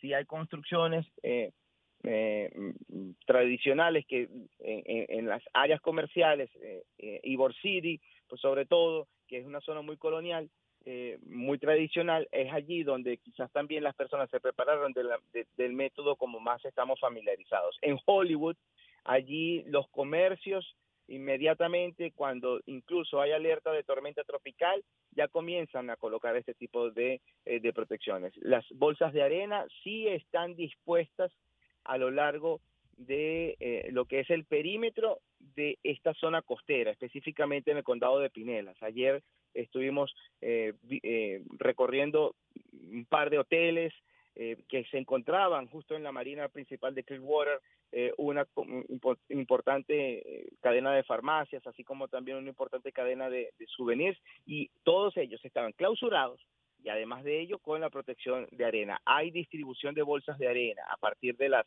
eh, 6 de la mañana hasta las 5 de la tarde en eh, parques eh, localizados en, en, zonas públicas.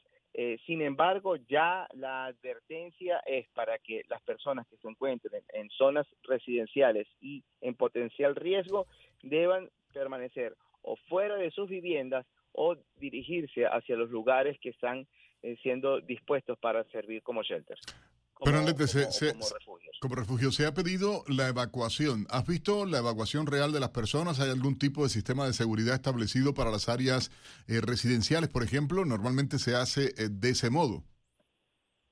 Sí, de, eh, de hecho, en el área de San Pete, donde me encuentro, primera vez asombrada la comunidad se encuentra de que no les haya tocado tener que movilizarse, salir del lugar, puesto que eh, son notificados vía correo electrónico y con patrullas de la policía que deben salir del área. Eh, eh, en este particular, en, este fenómeno meteorológico específico, sí no están siendo sorprendidos. Nos, nos comentaban anoche, en cualquier momento nos pueden indicar que tenemos que salir.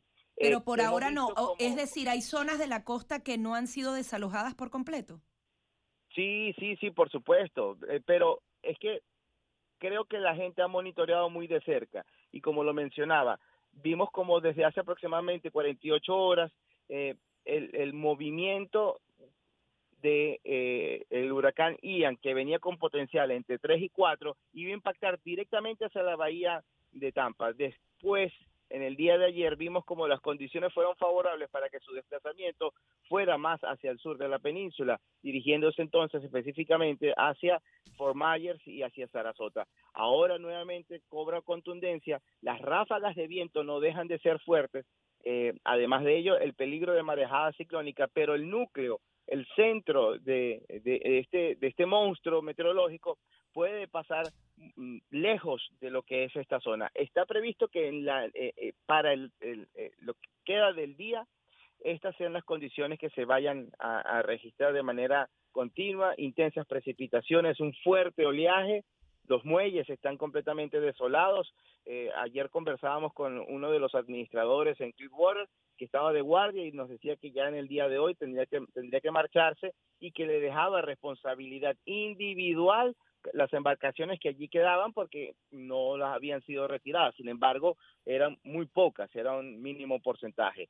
Algunas personas todavía persisten eh, en sus viviendas, sus viviendas están completamente tranquilas. Ayer en el downtown de Tampa conversamos eh, con un sitio de vivienda accesible para personas que residen en el área, sobre todo personas de edad avanzada, y nos decían que no tenían temor, que confiaban en lo que siempre había sido tradición desde hace más de 100 años en esta zona específica de la bahía, no había sido impactado un fenómeno meteorológico y que confiaban en que se pueda, se pueda diluir la fuerza de esta contundencia.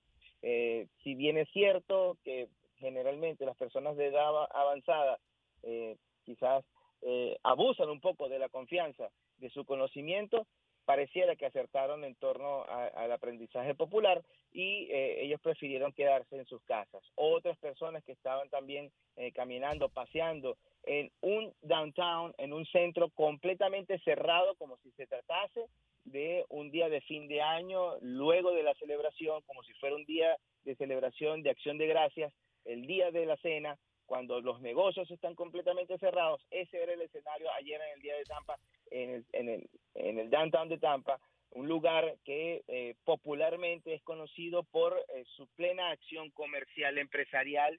Bueno, en esta oportunidad las personas estaban aprovechando para pasear los perros y decían que más bien querían aprovechar este tiempo de tranquilidad y que todavía estaban secas las calles para poder eh, despejar la mente y quedarse dentro de sus hogares. En el día de hoy el escenario es completamente distinto. La lluvia se ha registrado desde aproximadamente las 3 de la mañana, ha sido incesante. Acaba de bajar un poco la intensidad, sin embargo, ya comienza nuevamente a sentirse el fuerte viento en el lugar. Estaremos al pendiente, Pernalete, por supuesto, de ti. Cuídate, hermano, tú y todo el equipo de La Voz de América que se encuentra allá y gracias eh, por este contacto para Americano Media de costa a costa en todos los Estados Unidos.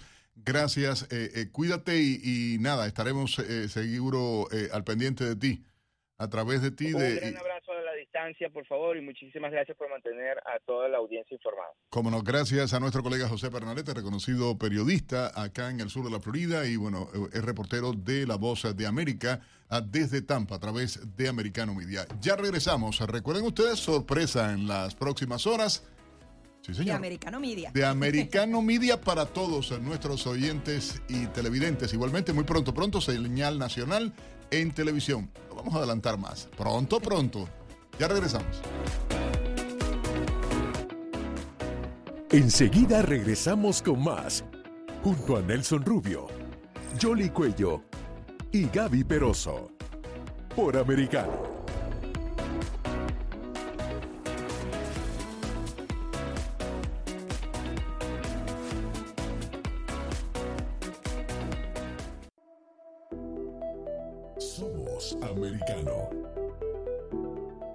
Esta venta de Radio Mambí, las estaciones parecidas a Mambí, a un grupo eh, que está financiado por Soros, es un esfuerzo coordinado para utilizar la riqueza de la izquierda, el dinero de la izquierda, para limitar las voces conservadoras en la radio y la, prensa hispana en Estados Unidos.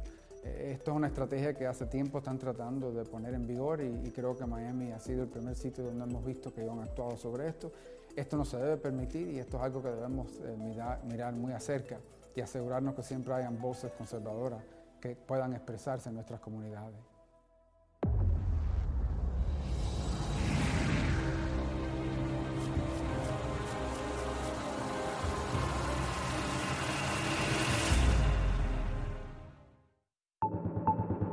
Vamos a hablar con un economista de enorme prestigio, con el doctor Luis Palma Caneco. Hay sectores que sufren más que otros, por ejemplo, sin duda la construcción, la venta de casas, la venta de autos, bienes durables, etc. Pero lo importante es que no se pare la producción en general. No es agradable que baje la construcción porque implicaría un poco más de desempleo, pero igual estamos en 3,6 en desempleo en Estados Unidos. Al bajar a la demanda de empleo para la construcción, eso va a ayudar también a que los salarios no sigan subiendo en términos reales y esto va a ayudar también a la inflación. es el costo de bajar la inflación. Si uno no baja la inflación con políticas monetarias y fiscales, el ajuste es mucho peor, digamos, porque lo hace el mercado y uno no lo puede controlar. En Conosur, con Marcelo López Macía. De lunes a viernes a las 10 a.m. Este, 9 Centro, 7 Pacífico. Por Americano. Military experience has helped me in the practice of law in many ways. I mean, the discipline that you learn in the military at such a young age is something that you take on with you for the rest of your life. And the amount of responsibility that you have a responsibility for others, that you work as a team, which is our culture here at Dream Team Law. I learned that from the, from the Navy. There's no man left behind. We work the same way here at Dream Team. I fought for my country, and now I'll fight for you.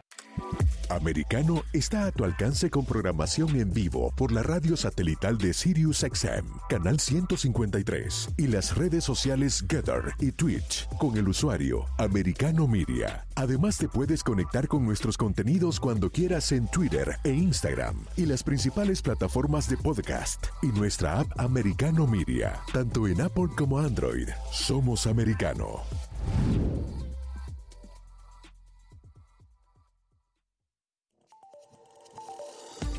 Acercándote a la verdad.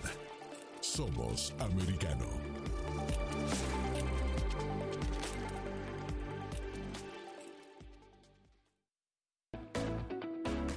Estamos de vuelta con la revista informativa Buenos Días Americano, junto a Nelson Rubio, Jolly Cuello y Gaby Peroso, por Americano.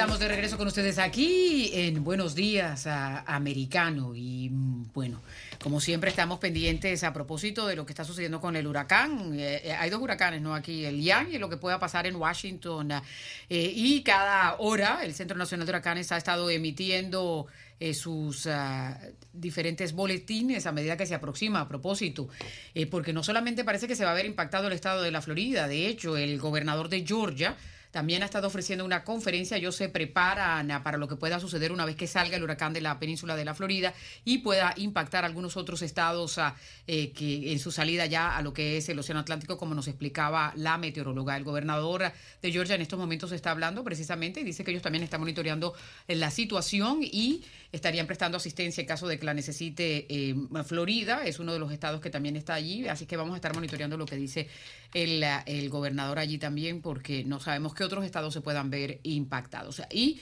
volviendo al otro huracán, que es el que está pasando en Washington, eh, Gaby, porque se tiene que tomar una determinación ah, en, de orden legislativo para que no se paralice el gobierno federal ya que la partida que estaba autorizada vence este viernes, pero parece que hay consenso, ¿no? Parece que hay humo blanco, cuando dicen cuando se reúne el conclave, así que vamos a ver qué es lo que va a ocurrir. Sí, estaríamos hablando de un presupuesto interino para el gobierno federal que también eh, contemplaría la asistencia en desastres naturales. Recordemos que se ha decretado la emergencia en Florida y adicionalmente eh, por parte del gobierno federal para atender justamente eh, todo lo que podrían ser los daños que cause en las próximas horas este huracán, pero obviamente se necesita financiar todo lo que sería el funcionamiento de ese gobierno federal en otros años. Hemos visto que no se ponen de acuerdo ambos partidos y se paraliza el gobierno. Sin embargo, estamos muy cerca de las elecciones de medio término y hay quienes aseguran que era mejor llegar a un consenso este viernes, un presupuesto que se extendería hasta el 16 de diciembre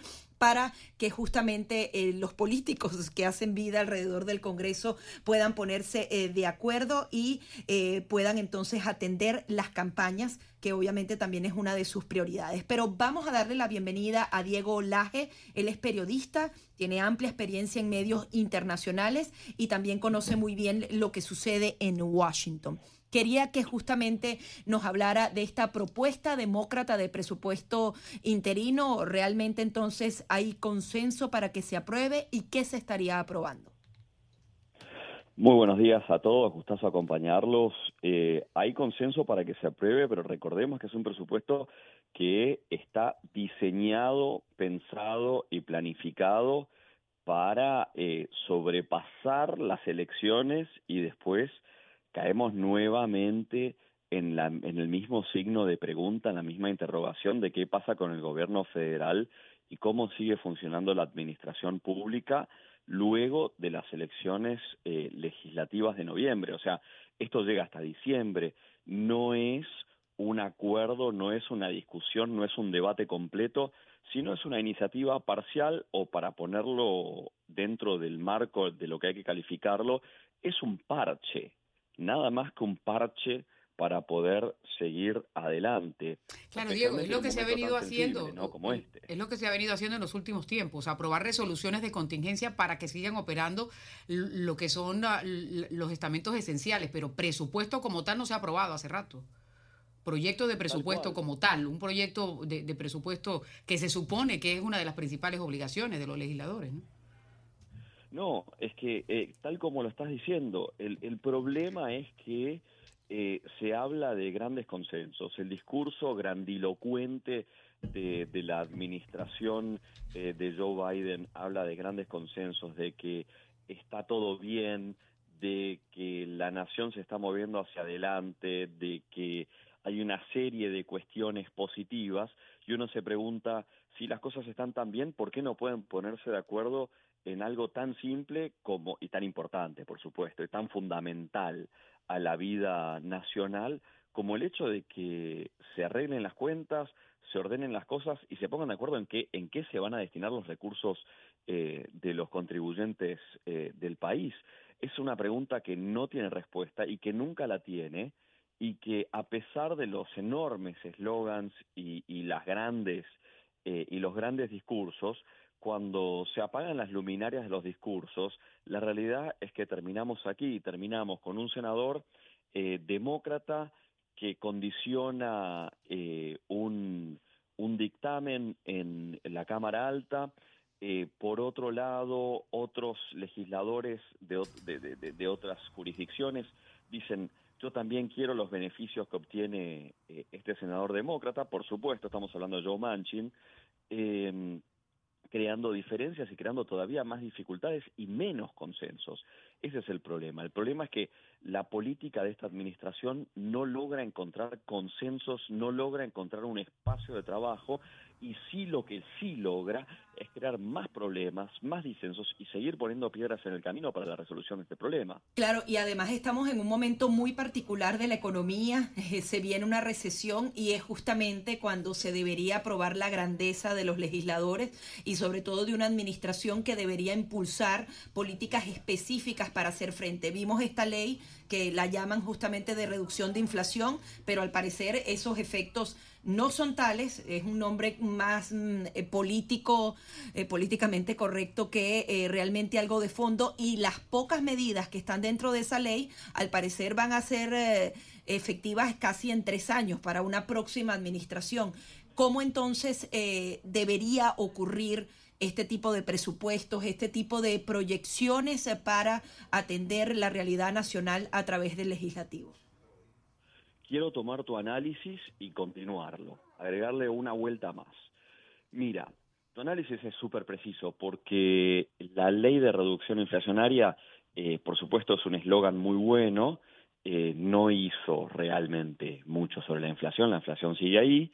Eh, lo otro cierto y lo otro concreto es que medidas en beneficio de la eficiencia energética, evitando el cambio climático, son excelentes, estamos todos de acuerdo, no veo la relación directa con, por ejemplo, la reducción inflacionaria. Habiendo dicho y representan más gasto, ¿no?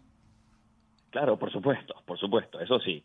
Eh, y justamente quiero agregar y quiero seguir construyendo sobre tu análisis, porque apuntas en tu comentario que eh, la economía en este momento está yendo en un camino recesivo y necesita certidumbres. Y esa es la clave de lo que no se está discutiendo aquí en Washington.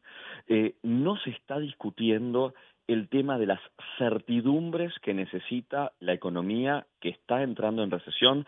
Las tasas están subiendo, digamos, las tasas de interés están enfriando absolutamente toda la economía, están subiendo en un cohete casi te diría, y, pronto estarán en órbita.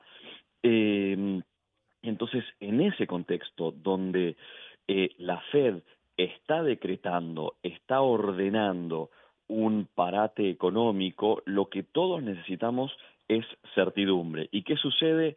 No tienen la capacidad política para negociar un presupuesto, no tienen la capacidad política para ordenar la economía y lo único que tienen capacidad para hacer es ordenar más gasto y en todo caso eh, escandalizar y desorganizar la política con beneficios ad hoc para ciertos legisladores o jurisdicciones que son importantes para un voto que en el fondo es un voto que nos lleva solo hasta diciembre, no es un voto que deja certidumbre. O sea, se gasta muchísimo capital político en estar en el mismo lugar. Diego, algo interesante que mencionas, porque claro, dentro de estas partidas a que se tienen que aprobar, el eh, senador Schumer le tiene que cumplir una de las promesas a Joe Manchin, pero no tiene los votos ni siquiera dentro de su partido.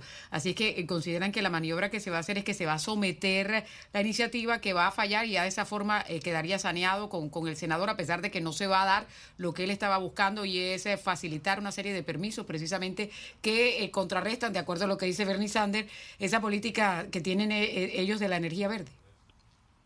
Claro, es que justamente lo que lo que estás apuntando es súper interesante, porque es la dispersión política que hay dentro del mismo Partido Demócrata, con un Bernie Sanders que, por supuesto, en este momento parece curiosamente, y, a contrapelo de lo que normalmente sucede, eh, una voz que, que de alguna manera llama recato, no tanto por la propuesta política en sí, sino por la dispersión política que esta negociación está generando.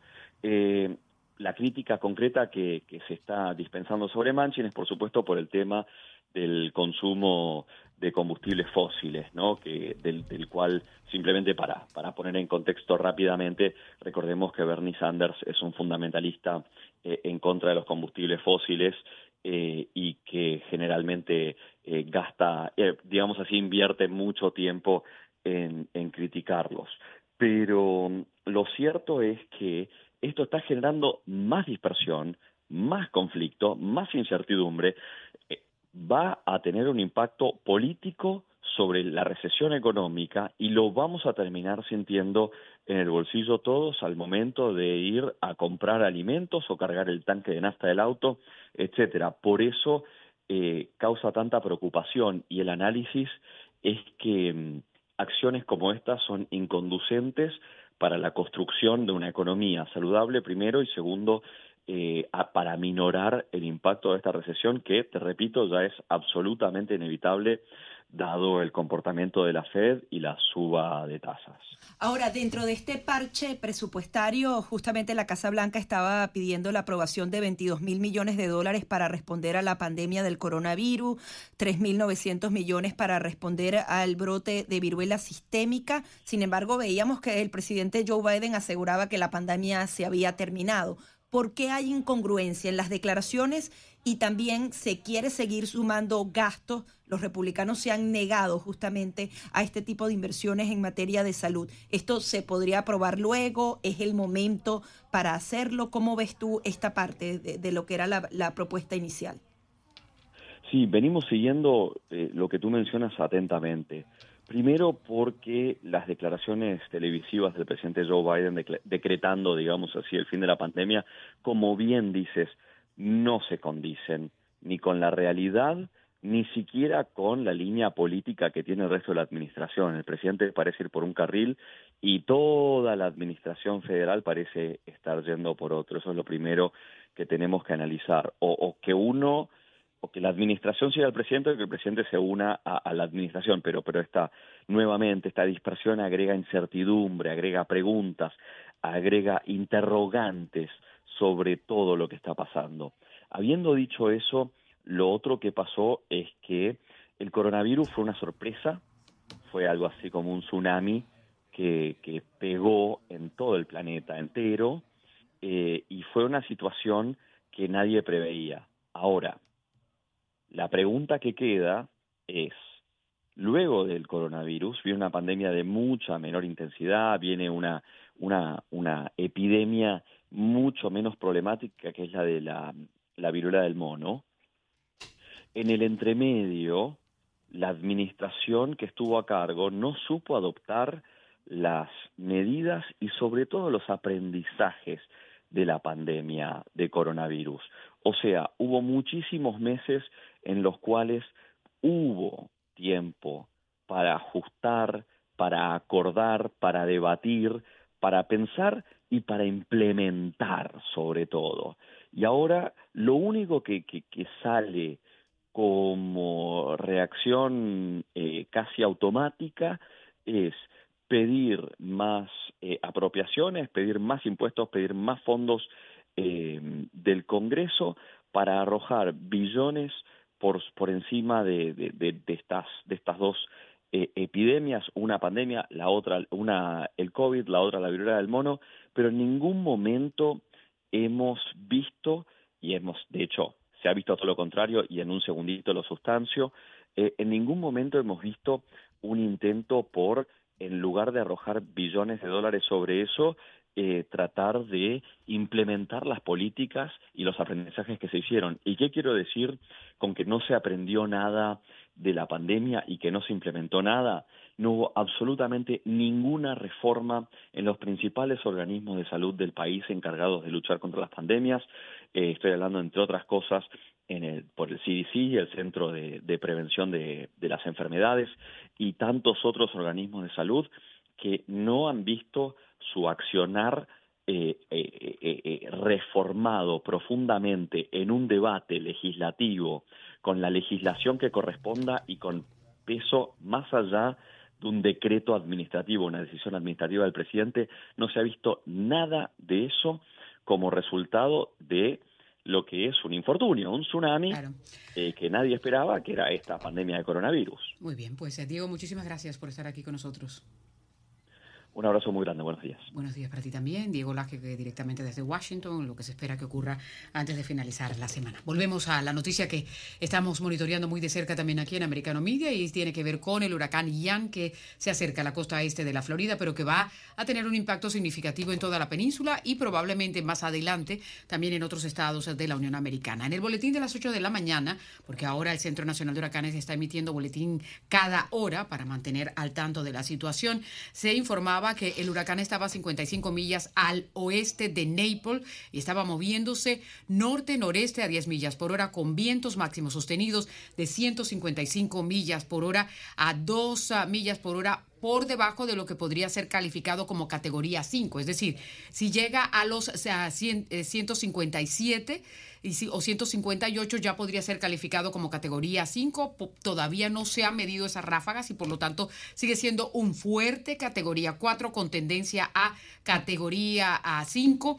Ya eh, se ha reportado que hay por lo menos uh, unos 20 uh, mil clientes uh, de la Florida Power and Light que se encuentran sin el servicio de electricidad en los condados de Miami-Dade y Broward y eso que apenas aquí se están sintiendo son las ráfagas de lo que es este eh, huracán y se esperan a propósito que se sientan también algunas de esas ráfagas a lo largo de todo el día. A las 5 de la tarde se espera que pueda estar tocando tierra este potente huracán. Se ha estado emitiendo una serie de advertencias a, tanto de tornados como de inundaciones para lo que es la península de la Florida. Es decir, la advertencia de inundaciones está establecida en todos los condados del sur, tanto en Miami-Dade, Broward, Monroe y el condado de Palm Beach. Advertencia de tornado para el área de Fort Myers, que está hasta las 5 de la tarde. Es típico porque ya se está acercando la tormenta. Le reiteramos a que las clases, tanto a nivel de las escuelas públicas como de las escuelas superiores, es decir, las universidades en todos estos condados que se van a ver impactados han sido suspendidas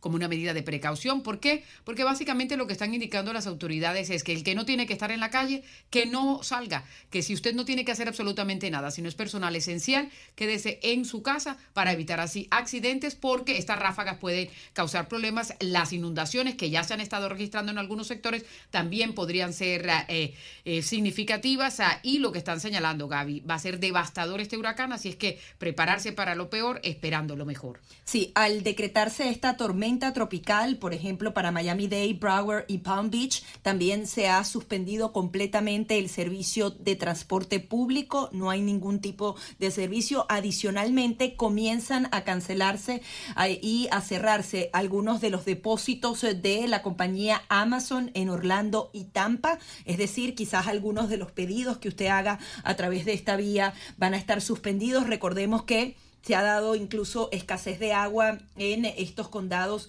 desde el día sábado. Es bueno que usted se prepare, que trate de hablar con un vecino, eh, porque como vemos eh, ya han reportado algunas de las fallas eléctricas que se dan. Si bien no estás en el ojo del huracán, podrían verse afectadas el servicio de electricidad y de agua en varias zonas. Adicionalmente, el gobernador de Santis dice que ya no es posible evacuar de manera segura refiriéndose justamente a zonas más cercanas a Tampa y eh, ahora el pedido es que las personas se refugien y se preparen para recibir este huracán Ian. Lo ideal es que usted no salga de casa, no esté por la carretera, si ya decidió no evacuar, sencillamente permanecer allí. Recordemos que hay algunas zonas que no han sido evacuadas porque precisamente están preparadas para recibir el impacto de un huracán categoría 4, incluso categoría 5. Sin embargo, hay que estar muy pendientes sobre todo a las olas y a las inundaciones que se van a hacer sentir en las próximas horas. Vamos a hacer una pequeña pausa y enseguida venimos con mucho más.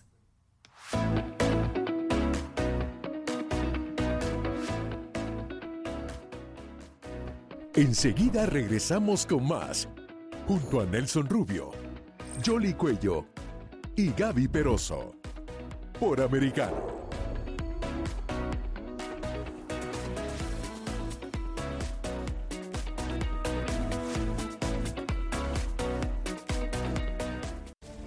Por Americano.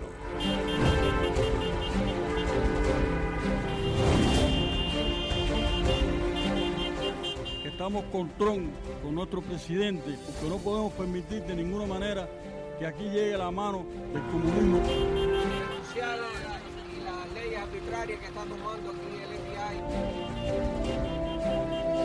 Sí, apoyando a Trump, 100%.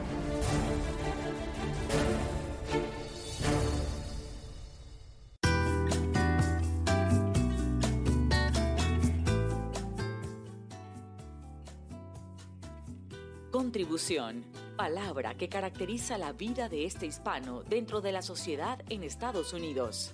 Durante el mes dedicado a la herencia hispana, compartimos su historia. Cuando llegué, eh, tuve que hacer como todo el mundo, tuve que empezar eh, trabajando en trabajos eh, de todo tipo. Cualquier emigrante que venga a trabajar en cualquier industria, lo mismo a recoger tomate en Homestead que a construir en la construcción casas, que a, a trabajar en la NASA yo creo que hace un aporte tremendo a la sociedad americana en, muchos aspectos. Primero, en el aspecto laboral, por supuesto, pero más importante, eh, en, el aspecto, eh, yo te diría eh, que nosotros tenemos una cultura de familia, tenemos una cultura donde no nos separamos de los nuestros. Yo creo en la suerte, pero para tener suerte hay que levantarse muy temprano y acostarse muy tarde. Eso, el sacrificio, yo creo que es una parte esencial. Yo creo que la disciplina eh, el saber exactamente lo que tienes que hacer en cada momento y el no salirte de ese camino. la actitud ante la vida es súper importante. La actitud te hace creer eh, que puedes hacerlo y cuando tú crees que puedes hacerlo, definitivamente lo haces. Nuestras raíces nos acompañan a donde vayamos. Compartirlas es asegurar nuestro legado. Somos americano.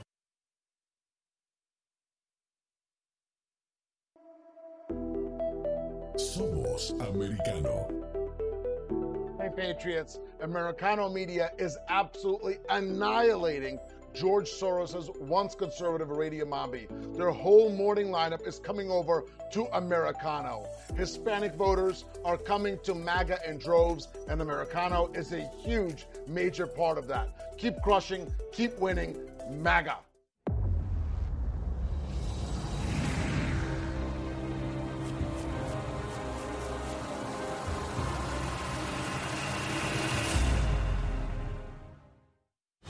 Soy americano. Soy hispana. Estoy informado. A través de una conversación directa. Sobre los temas que son importantes para mí. Por las personas que entienden mis valores. De dónde vengo. Y hacia dónde voy. Es por eso que... Somos americano.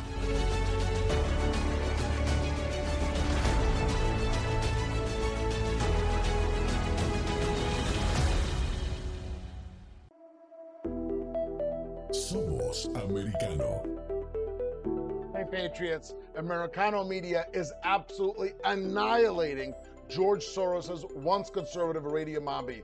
Their whole morning lineup is coming over to Americano. Hispanic voters are coming to MAGA in droves, and Americano is a huge, major part of that. Keep crushing, keep winning, MAGA.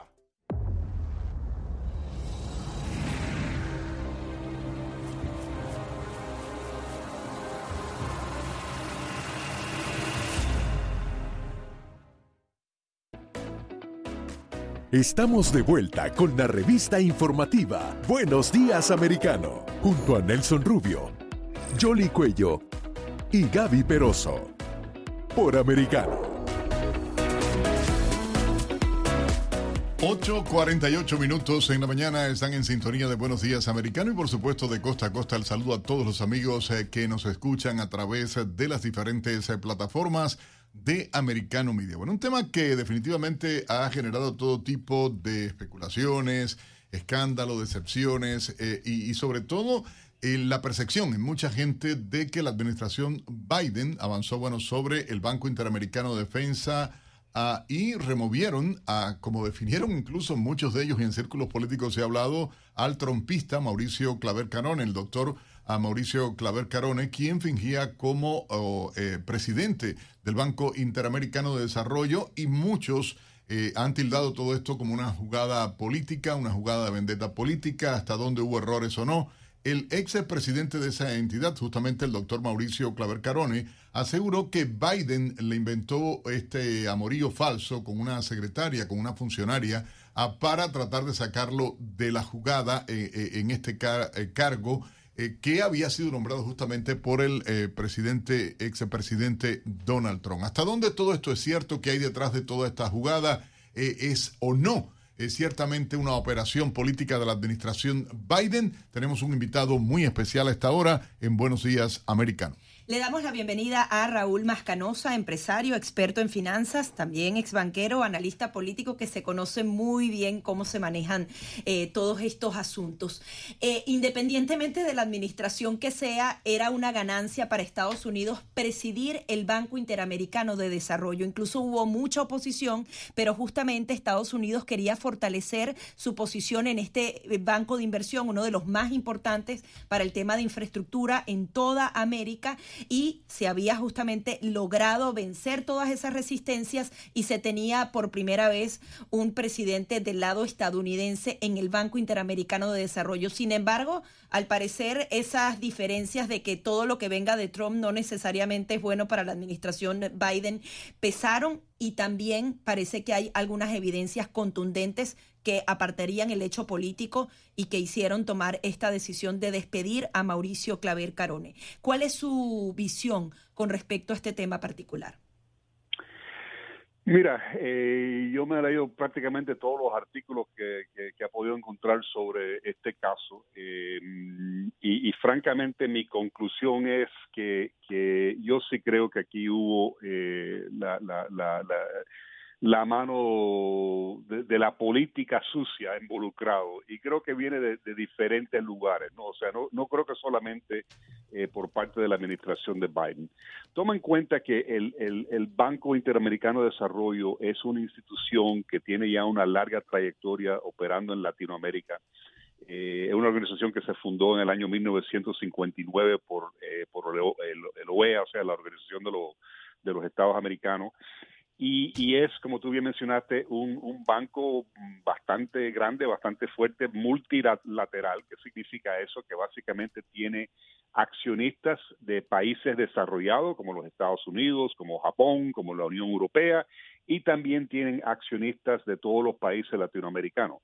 Eh, los países latinoamericanos son los únicos que tienen el derecho realmente de, de recibir préstamos o ayuda financiera del banco. Y históricamente el, banco, eh, desde el punto de vista mío, yo, yo fui banquero por largo tiempo, eh, conozco creo que bastante bien cómo funciona el BID, eh, es un banco enfocado en el desarrollo de Latinoamérica, pero hasta cierto punto también fue una, una y, sigue siendo una burocracia bastante grande.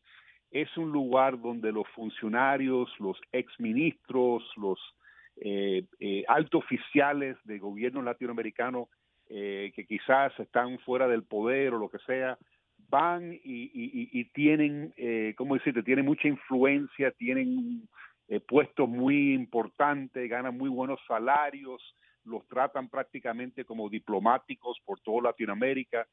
Y lo que te quiero decir es que históricamente esto ha sido un, eh, ¿cómo decirte? La, frase en inglés es an old boys club, o sea, una, una fraternidad eh, o un grupo exclusivo para los altos ejecutivos y banqueros latinoamericanos. Y creo que lo que pasó en este caso es, número uno, había resentimiento desde que el hombre llegó al poder en el 2020, de que básicamente habían puesto un americano y un cubano americano, cubano americano, porque Marcelo es eh, de aquí, de nuestra comunidad en, el sur de la Florida, cubano americano.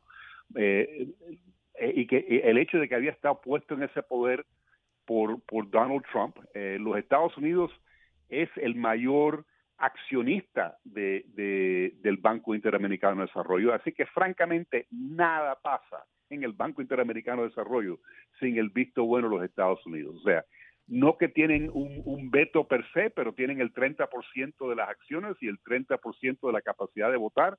Así que para, para hacer algo en ese banco tiene que venir con el visto bueno de, de, la administración norteamericana. Claro, y eso es precisamente lo que, lo que mencionaba Mauricio, que la administración no lo defendió cuando comenzaron estas investigaciones, porque contrataron hasta una, una compañía de, abogados para que, para que hiciera la, la la investigación ah, y, el lunes ah, en, la tarde en la sesión unánimemente decidieron ah, eh, retirarlo de su cargo. Y el gran interrogante, eh, eh, Raúl, que hay ahora es ¿cómo, cómo sería el proceso, porque hay algunos incluso que están diciendo que en esta era en la que hay que llenar cuotas y, mencionabas allí, de pronto estarían buscando a alguien para llenar una cuota y no por la calificación que pueda tener para dirigir ese organismo. No, mira, Marcelo estaba haciendo su labor, o sea, Marcelo estaba reformando la institución. Mauricio, Mauricio. perdón, Mauricio. eh, Mauricio, Mauricio estaba eh, defendiendo la, la, la, o sea, haciendo su, su labor, estaba eliminando eh, lo que es la, la, la, corrupción que ha existido por largo tiempo dentro del Banco Interamericano de Desarrollo eh, y estaba incluso consiguiendo capital afuera del banco y haciendo las cosas necesarias para, para mejorar la institución. Eh, esta, esta acusación de que tuvo esta relación eh, incorrecta con, un, con una ejecutiva que trabaja en el banco, eh, vino de una forma anónima. y el hombre, francamente, no ha tenido la, la, capacidad de, de, responder porque no le han dado el reporte que, que, que hizo esta, esta firma, este bufete de abogados, como parte de esta investigación. Y ojo, ese bufete de abogados se llama Davis Polk. Davis Polk es uno de los bufetes de abogados más grandes en, los Estados Unidos. Se especializa en bancos y eh, por pura coincidencia resulta ser que Davis Polk es uno de los grandes contribuidores al Partido Demócrata. Eh, contribuyen enormes sumas de, dinero a la campaña de Chuck Schumer, de Kristen Gillibrand, de todos los, demócratas del estado de Nueva York. ¿Por qué? Porque el, el bufete tiene su sede en, en, en, Nueva York, está muy involucrado con la industria financiera y por supuesto que tienen que repartir dinero y lo reparten principalmente a sus representantes en el, en el estado de Nueva York, que son casi todos demócratas. Ahora, en el procedimiento de, de, escogencia de un nuevo presidente, igual le tocaría a Estados Unidos, depende de, lo, de los países. Estados Unidos podría impulsar un nuevo candidato. Recuerdo que Leopoldo Martínez, que también es demócrata, eh, eh, estaba aspirando para un cargo menor dentro del Banco Interamericano de Desarrollo, pero eso no se había podido lograr eh, porque necesitaba una confirmación del Congreso. Sí. Mira, eh, por el momento eh, tienen un, director eh, interina que básicamente es una mujer muy capacitada de, Honduras que trabajó en Citibank por muchos años, pero sí, definitivamente van a, eventualmente los gobernadores van a tener que escoger un nuevo director eh, y básicamente, de, la manera que funciona el banco, los Estados Unidos tiene creo que el, 30% de los votos, la comunidad europea tiene otro 20% y el resto latinoamericano, de Latinoamérica tiene el, otro 50%. Así que eh, los bancos latinoamericanos, si se ponen de acuerdo, tienen mucha influencia. Eh, no necesariamente necesitan el visto bueno de los Estados Unidos, pero como te digo, o sea, no no creo que lo van a hacer sin, sin, sin, sin este, eh, ese visto bueno, porque obviamente los Estados Unidos sigue siendo un gran contribuyente en términos de, de fondos e influencia eh, para, para el banco. Así que eh, no, no necesariamente... O sea, Estados Unidos tiene que dar el visto bueno del que va a ser seleccionado, básicamente. Y lo que se cree es que va a ser una mujer para, para que sea la, se convierta en la primera eh, eh, mujer que va a dirigir los destinos del BID, básicamente. Eso es lo que están... Y, en este momento hay una mujer que está en el... Ajá, la, que está de eh, interina. sí, pero no se sabe si lo van a hacer permanente o, no, pero lo que te quiero decir, mira, hoy día desafortunadamente estas acusaciones de, de, acoso sexual es una de las maneras de realmente desprestigiar a una persona.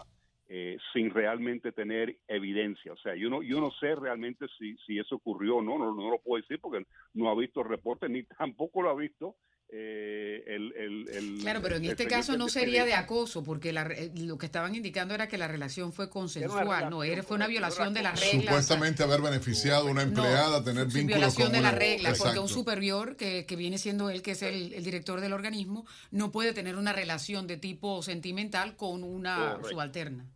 Sí, porque acoso sexual ya es eh, de otro calibre también. Y, y subirle el sueldo, que también es uno de los puntos que, que, se está discutiendo aquí en esta investigación, ¿no?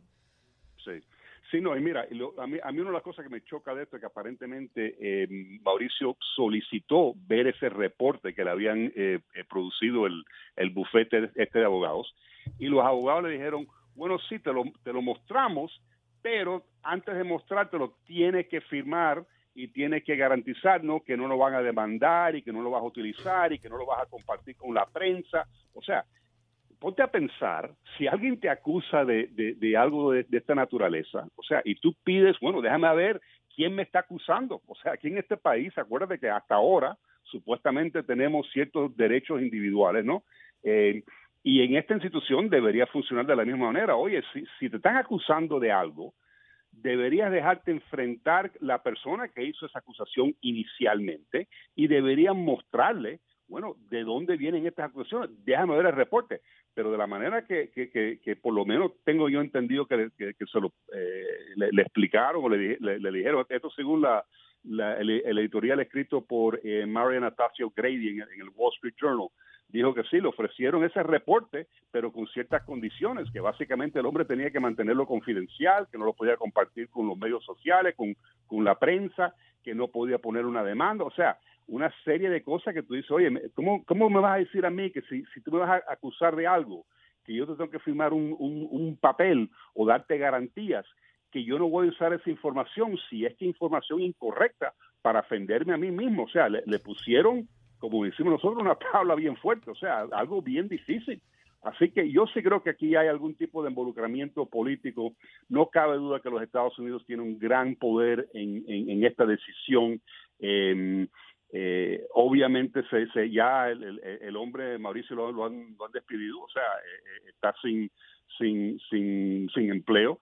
me imagino que no sé qué le habrá pasado a, a, a, la mujer, con lo cual lo, lo, acusan de haber tenido una relación, etcétera, etcétera, pero me imagino que ella quizás también está despedida. Ella todavía sigue en el banco, con ella todavía no se ha medido, eh, no, no, han tomado ninguna acción. Lo que ha dicho ah, pues. Mauricio es que se le violó su debido proceso y, espera eh, eh, tomar acciones en ese sentido, pero todavía no no se sabe hacia dónde va dirigido. Pues vamos a estar monitoreando esta historia. Raúl, muchísimas gracias por estar aquí con nosotros. Gracias, Yoli. Muy amable. Era Raúl Mascanosa con nosotros. Hay una noticia de última hora que está surgiendo desde Irak y es que están mencionando que al parecer han bombardeado los iraníes eh, un territorio que es ah, controlado por los kurdos allí en territorio de Irak y se están reportando por lo menos unos siete muertos. Así es. Eh, en territorio de Irak, una porción que está dominada por los kurdos ha sido bombardeada al parecer por los iraníes, según se está reportando. Ya en breve viene también el boletín que está emitiendo el Centro Nacional de Huracanes, como lo hace cada hora de este huracán Ian, ah, que continúa siendo un huracán categoría 4 con vientos máximos sostenidos de 155 millas por hora. Vamos a hacer una breve pausa, regresamos de inmediato acá en Buenos Días Americano a través de Americano Media. Ya volvemos. Enseguida regresamos con más junto a Nelson Rubio, Jolly Cuello y Gaby Peroso. Por Americano.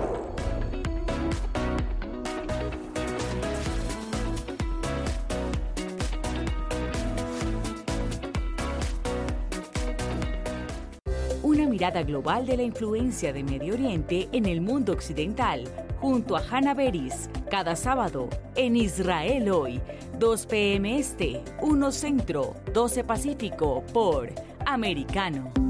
Los avances científicos y tecnológicos relevantes, Internet, redes sociales y el mundo de los videojuegos en Tech Talk con Pablo Quiroga. Conéctate de lunes a viernes, 2 p.m. Este, 1 Centro, 11 Pacífico, en vivo por Americano.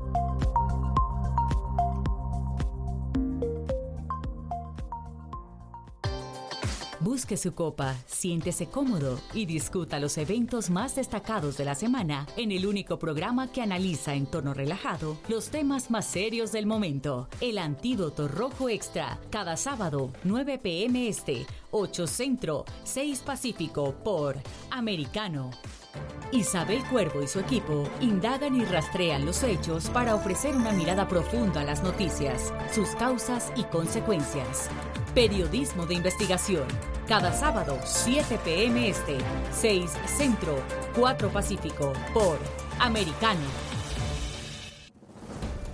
Los hechos relevantes que ocurren en Estados Unidos, analizados con la característica frontalidad de Dania Alexandrino y sus invitados. Perspectiva USA. Conéctate de lunes a viernes, 8 p.m. Este, 7 Centro, 5 Pacífico. En vivo por Americano. Infórmate con Lucía Navarro de los temas importantes del día que impactan tu vida. Conoce el contexto de los hechos con el análisis de especialistas. Únete a Actualidad Noticiosa de lunes a viernes a partir de las 10 pm este 9 Centro 7 Pacífico por Americano. Vive en la verdad. Somos americano. El análisis de la actualidad política de los países del sur de Latinoamérica y sus consecuencias en el continente, junto a Marcelo López Macía, de lunes a viernes, 10 a.m. Este, 9 Centro, 7 Pacífico, por Americano. Donde están los hechos, somos Americano. Americano está a tu alcance con programación en vivo por la radio satelital de SiriusXM, canal 153, y las redes sociales Gather y Twitch con el usuario Americano Media. Además te puedes conectar con nuestros contenidos cuando quieras en Twitter e Instagram y las principales plataformas de podcast y nuestra app Americano Media, tanto en Apple como Android. Somos Americano.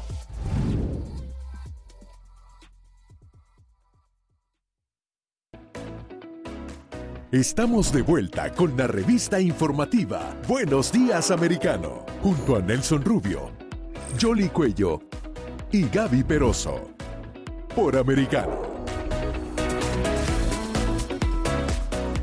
Por supuesto, mucha más información a esta hora, nueve Sí, nueve, seis minutos en la, mañana, hora del este. Yo me quedé así y dije, wow, ya, ya, se fueron tus horas de programa. las gafas nuevas no te dejan ver. No me dejan ver las gafas. Bueno, no, no, que lo que miré y me asombré y dije, ¿qué pasó? ¿Qué pasó? Pero bueno, ahí está y tenemos en, en línea telefónica a nuestro colega Freddy Silva, presentador de Entre Líneas, ese popular programa acá en Americano Media, eh, justamente caminando las calles acá en el centro del estado, ¿no?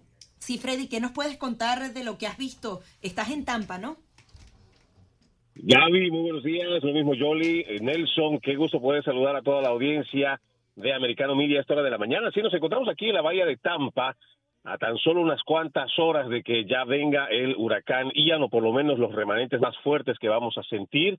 Oficialmente sabemos que va a pegar más duro en la parte de Sarasota y los condados que van un poco más hacia el sur pero eso no quita el hecho de que vamos a tener vientos muy fuertes. Se habla de que cerca de la una de la tarde con 14 minutos vamos a tener vientos que van a superar los 114, 118 millas por hora. Ahora mismo, comentarles que hace como unas dos horas el viento todavía estaba bastante en calma, no más de unas 10, 12 millas por hora, pero ahora que todavía estoy haciendo este último recorrido aquí por la bahía. Ha subido fácilmente a unos 45, 50 millas por hora, está aumentando bastante fuerte. Y por lo general, eh, bueno, comentarles también como una, una anécdota, cuando tuvimos el, el, huracán Irma hace unos años atrás aquí en la bahía de Tampa, ocurre un fenómeno muy interesante cerca del malecón, donde el agua se absorbe y donde se supone deberíamos tener por lo menos unos dos metros, tres metros de altura del agua de mar, Ahora mismo, en esta parte donde me encuentro, no hay, eh, podríamos decir, se ha secado el agua, se ha absorbido los animales. Hay gente que incluso está caminando por esta especie de playa que se ha formado, lo que ya nos va avisando de que en unas cuantas horas pues estará llegando por acá este fenómeno meteorológico. Freddy, em, hay evacuación de por lo menos 2.5 millones de personas en todo ese sector. ¿Cómo se, se llevó a cabo esa evacuación? ¿Qué nos puedes mencionar de los preparativos previos? Porque ya el gobernador ha dicho, el que no evacuó ya no puede evacuar y bueno, ustedes respiraron un poquitito porque se esperaba casi que un impacto directo, pero parece que se ha girado hacia eh, el otro sector de, de Sarasota. Pero explícanos un poquitito cómo ha sido esa dinámica. Bueno, afortunadamente para nosotros, eh, Yoli, que podemos decir que la bahía de Tampa no va a ser el impacto directo y que afortunadamente para nosotros, lamentablemente para quienes están más hacia el sur, es que va a caer. Pero en cuanto a la parte de la evacuación, fue bastante ordenada. Recordemos que desde que el gobernador Ron DeSantis activó la, el estado de emergencia y que más o menos el cono de trayectoria ya se sabía que iba a estar por estos sectores, la gente que estaba en el sector A y B, ya desde el día lunes, es que están siendo evacuadas. El día de ayer por la tarde ya el mismo gobernador y las autoridades habían dicho de que ya era muy tarde, cerca de las 2, 3 de la tarde, ya dijeron que era difícil pensar que la gente podía irse a refugiar a otro lado, aunque todavía a las 10, 11 de la noche habían algunos refugios que se habilitaron debido a que ya estaban llenos la mayoría, sobre todo en la parte de Ruskin, la zona que tenemos igual de Gibsonton, zonas que son un poco más hacia el sur y muchos de estos sectores, recordemos también aquí en la bahía de Tampa, no tienen sistema de alcantarillado, son personas que además viven en mobile homes, en casas móviles y toda esa gente fue eh, evacuada de forma obligatoria, yo diría de forma ordenada.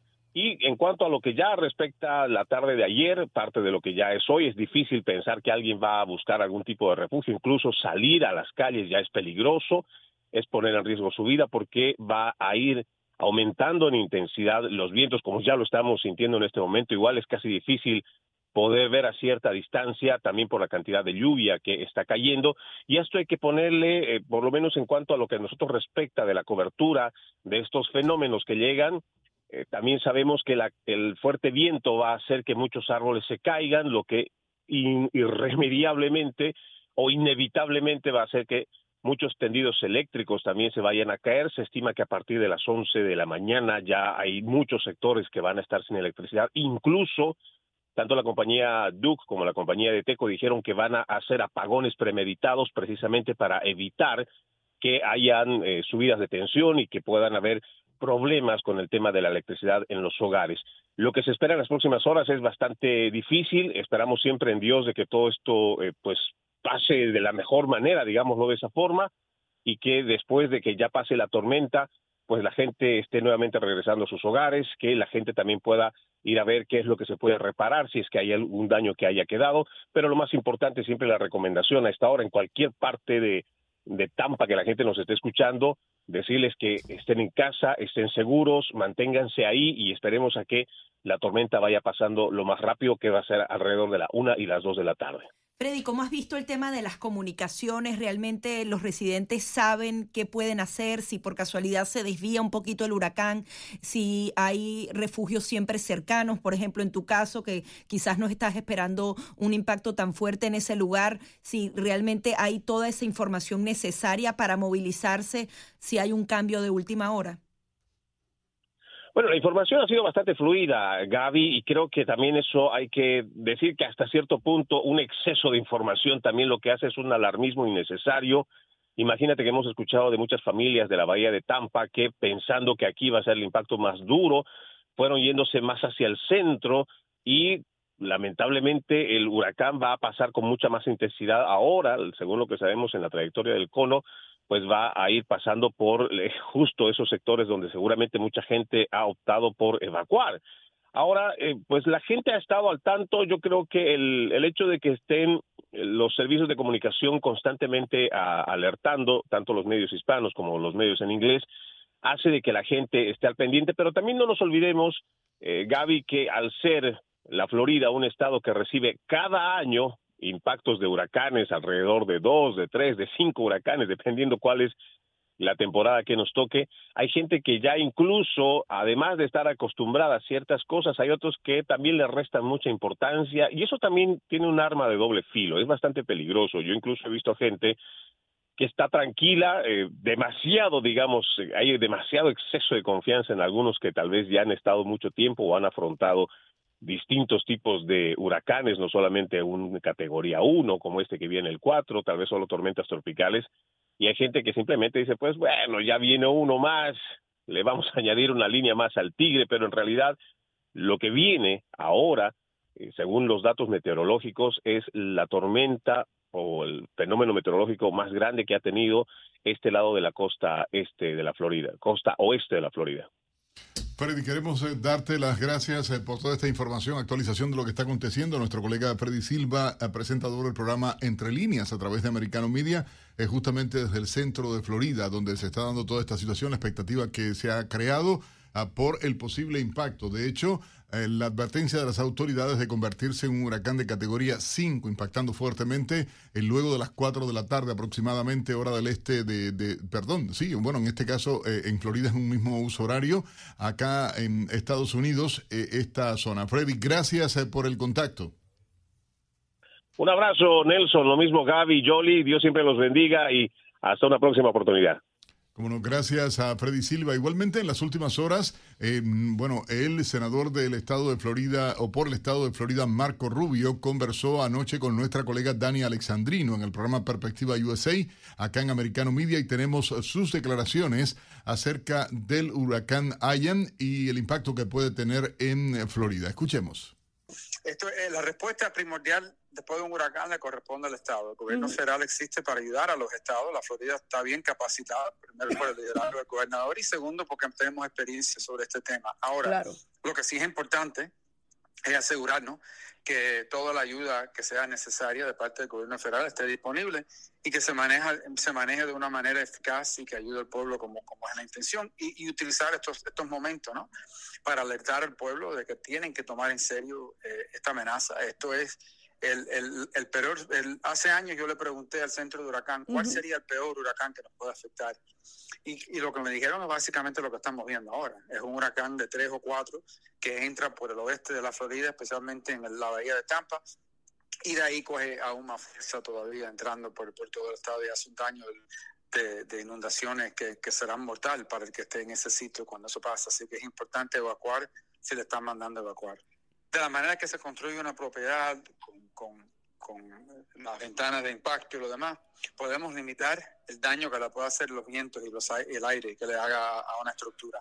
Pero contra el agua no hay protección. La única protección contra el agua es, irse antes que eso pase. Si no terminan en el techo, como vimos en Katrina, en, New Orleans y lo demás, no podemos tener eso porque van a morir personas. Es lo más serio de esto. Y se trata específicamente, Irma tuvo otra trayectoria muy, fue distinta no presentó la amenaza que presenta esto, en términos también de que va a entrar, no importa si sea categoría 3, 4 o incluso 2, porque la cantidad de agua que puede entrar, estamos hablando en algunos lugares 7, 8, 9, 10, 15 pies, es que eso no se puede sobrevivir, nadie va a sobrevivir eso si está ahí.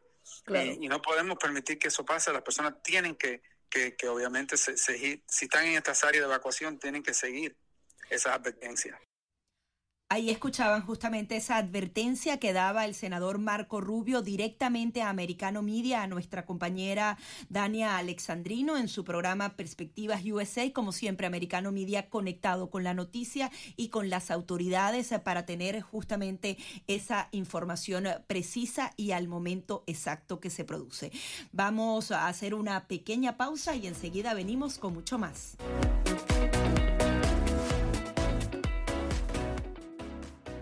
Enseguida regresamos con más, junto a Nelson Rubio, Jolly Cuello y Gaby Peroso, por Americano.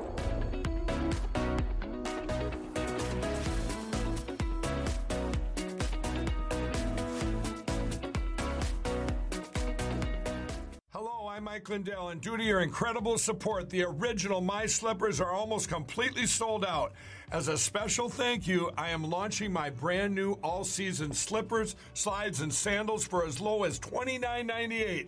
This is a limited time offer, so go to mypillow.com or call the number on your screen. Use your promo code and you'll get all my new footwear for as low as $29.98.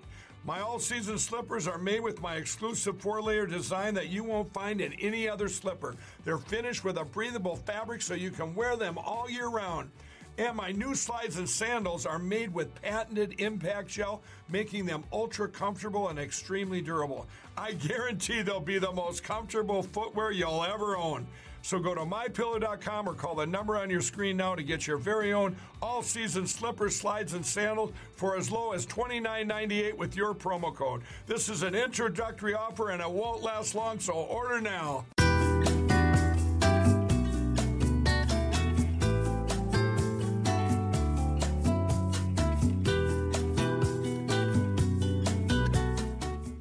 Contribución, palabra que caracteriza la vida de este hispano dentro de la sociedad en Estados Unidos. Durante el mes dedicado a la herencia hispana, compartimos su historia. Eh, emigrar es uno de los procesos más grandes que puede pasar, o más difícil de los que puede pasar el ser humano. Eh, todos venimos con una mochila cargada de, sueños, de deseos. Eh, soñar con llegar a este país es una bendición, pero llegar es aún más grande y, poner en práctica todos los sueños que uno tenía desde, desde niño y, tratar de, luchar eh, por lo que uno cree eh, vale la pena. Y lo que sí aproveché cada eh, segundo desde que llegué en prepararme, en serle útil a la sociedad. Ahora mismo tenemos una compañía donde empleamos a más de 1.500 personas y podemos contribuir con muchas causas eh, benéficas como son la Liga contra el Cáncer, como el American Cancer Society, como eh, San Jude. Hoy tenemos una escuela dentro de Univista donde preparamos a, esas personas, no importa si llevan un mes y 10 años dentro del país, pero los entrenamos en el mundo eh, fascinante que es el, mundo del seguro y el mundo de la venta. Y cuando creemos en un sueño, cuando creemos en un proyecto, eh, vivir para ese proyecto, desde que nos levantamos hasta que nos acostamos, inclusive si nos despertamos por la noche, es eh, eh, vivir y, soñar con lo que estamos haciendo. Nuestras raíces nos acompañan a donde vayamos. Compartirlas es asegurar nuestro legado. Somos americano. Estamos de vuelta con la revista informativa Buenos Días Americano, junto a Nelson Rubio, Jolly Cuello y Gaby Peroso, por Americano. La migración masiva se mantuvo en movimiento sobre el puente Simón Bolívar que une a Colombia y Venezuela, un día después de que las autoridades decretaran la reapertura oficial de la frontera para el paso de vehículos de carga, la dinámica siguió sin cambios aparentes, con una vía despejada para camiones que nadie sabe cuándo pasarán. Mientras tanto, cientos y hasta miles de personas caminan sobre el puente como es habitual, una normalidad que continuó en la zona donde también transitan caravanas de migrantes que desde que cerraron la frontera en 2015 optan por cruzar a un lado u otro a través de rutas ilegales mientras las fuerzas de seguridad hacen la vista gorda. Solo hace 24 horas que el presidente colombiano Gustavo Petro encabezó la ceremonia de reapertura en el puente, por donde transitaron un total de 11 camiones por primera vez en 7 años, cargando mercancías en las dos direcciones, lo que busca normalizar la dinámica fronteriza. Del lado colombiano, las dos trochas más cercanas al Simón Bolívar se llaman Los Mangos y La Marranera, por donde este martes no paraban de entrar o salir personas con carretas o varias maletas sin ningún control de mercancías. Agentes de seguridad de Colombia dijeron que las trochas estaban tranquilas como siempre, aun cuando civiles que parecen llevar el control impiden grabar o hacer entrevistas en esas áreas. Del lado venezolano, los miembros de la Fuerza Armada Nacional Bolivariana no permiten ni siquiera hacer imágenes sobre el puente desde donde se puede ver la caravana de personas que cruzan el río a toda hora. Es que hay unos lugares. Sí, así es. Eh, precisamente que estamos monitoreando, Gaby, donde puede impactar el huracán Ian. A propósito, eh, se están ah, haciendo una serie de anuncios en los diferentes... Eh, em, condados que se puedan ver eh, eh, impactados por esas medidas. En estos momentos está hablando la alcaldesa del condado Miami-Dade, que es uno de los condados más grandes también aquí en el sur de la Florida, sobre las medidas que ellos están adoptando. El último boletín, como ustedes saben, que sale cada hora del Centro Nacional de Huracanes, ah, estaba señalando que continúa fortaleciéndose este huracán. Ian sigue siendo un huracán peligroso, categoría 4. Se espera que cause una serie de daños considerables en la península de la Florida. Los oficiales han ordenado la evacuación de 2.5 millones de personas. Eso se ordenó desde este martes y le están pidiendo a la gente que por favor se mantengan en lugares seguros para evitar el paso de la tormenta y se espera que toque eh, tierra en el día de hoy en el condado de Charlotte. Es lo último que se ha dicho y que se van a incrementar lo que son las marejadas ciclónicas eh, que podrían alcanzar de 12 a 16 pies. Estas ah, condiciones ah, se van a ir deteriorando y va a ser devastador para las zonas cercanas a Fort Myers, Cape Coral y Punta Gorda, de acuerdo a las últimas ah, informaciones que se habían dado a conocer por parte de las autoridades. Sigue siendo un huracán categoría 4, está eh, ya a 60 millas de las costas de Naples, en la Florida. Se espera que comience a tocar tierra en el mediodía de hoy y por lo tanto hay cerca de 143.934 viviendas en el estado de la Florida que están experimentando dificultades en materia eléctrica. Vamos a seguir actualizando esta información, pero vamos a cambiar eh, por ahora de tema. Hemos invitado a Ramón Goyo, el expresidente de la Cámara de Exportadores de Venezuela. Recordemos que este lunes se dio la reapertura de la frontera entre Colombia y Venezuela, un paso que había sido cerrado por más de siete años por el tema de las relaciones diplomáticas y justamente las violaciones cometidas eh, a los derechos humanos por parte de Nicolás Maduro. Sin embargo, las autoridades han reanudado las conversaciones, comienza el tema comercial y queremos ver justamente cómo se va a materializar todo este nuevo proceso que va a vivir Venezuela y Colombia. Muy buenos días. Eh, quería que justamente nos comentara cómo fue recibida esa apertura oficial que se dio el día lunes de esta semana. Buenos días, muchas gracias por la oportunidad que nos ofrece en nombre de la Asociación Venezolana de Exportadores AVES. Eh, bueno, la relación comercial, cultural con, Colombia es algo histórico que tendremos unidos. Y, y, la, y la relación comercial para tanto para Colombia como para Venezuela es sumamente importante. Más aún eh, eh, en el paso de, mercancías por la frontera del Táchira y el norte de Santander. Por allí pasa más del 70% del comercio que históricamente se ha tenido con, Colombia de ambos lados. Por lo cual la, la, reapertura de la frontera para ambos países yo creo que, que es de suma importancia. Ahora, para Colombia, sí, eh, sí, adelante. Sí, sí. Sí, quería eh, justamente puntualizar, del lado de Colombia, Colombia va a tener la oportunidad de exportar muchísimos productos. Sin embargo, del lado de Venezuela, ¿cómo cree que, va a darse esa relación comercial? Recordemos que está muy golpeado el comercio, la industria venezolana. Eh, ¿Se podría traducir en la apertura de nuevos negocios en la frontera muy pronto como este año? Hay que casualmente en la debilidad que usted está señalando se presentan oportunidades. La economía tuvo un decrecimiento sumamente fuerte, el mercado interno, el consumo se, se, vino hacia abajo, eso ha generado que la industria venezolana, los sectores productivos, en una capacidad instalada que no se está usando actualmente y que no lo podemos utilizar este, eh, eh, eh, esperando un crecimiento fuerte del mercado nacional, porque independientemente de en los últimos años hay una cierta recuperación de la economía nacional, no es suficiente como para recuperar los niveles que teníamos hace ocho años cuando producíamos alrededor de 350 mil millones de dólares de Producto Interno Bruto. Eso lo tenemos claro, ¿verdad? Pero sí tenemos una capacidad instalada que la podemos utilizar incrementando la producción y dividiendo los mercados internacionales.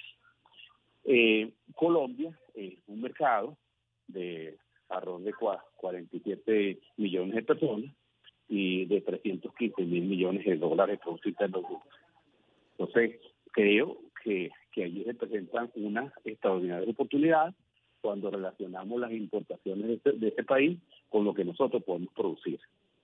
Muchos dicen que nos van a inundar de, productos colombianos, eh, pero no se han detenido a pensar de que nosotros no podemos incrementar la producción porque el consumo no es suficiente como para que un incremento de la producción tenga como contrapartida una demanda en las actuales circunstancias. Entonces, todo tiene su límite y la, gran restricción del incremento de la producción son los mercados, no es otra cosa. tiene que haber una relación entre el crecimiento del producto y el, consumo nacional y el crecimiento de los mercados. Entonces, este, nosotros estamos en niveles de, de producción bastante bajos en Venezuela y a eso corresponde un componente importado. Ese componente importado, este, con, con, la apertura de fronteras, es posible que haya una desviación de comercio, tanto, tanto de las compras colombianas como de las, de las compras venezolanas, para abastecer un consumo, un consumo importado en función de tener productos más competitivos, productos con más seguridad de suministro por las distancias. Recuerde que se rompió la cadena global de valor y, ese rompimiento de cadena global de valor está trayendo como consecuencia de que hay un retraso sumamente alto en todas las compras que se hacen al exterior, más aún a, las grandes distancias.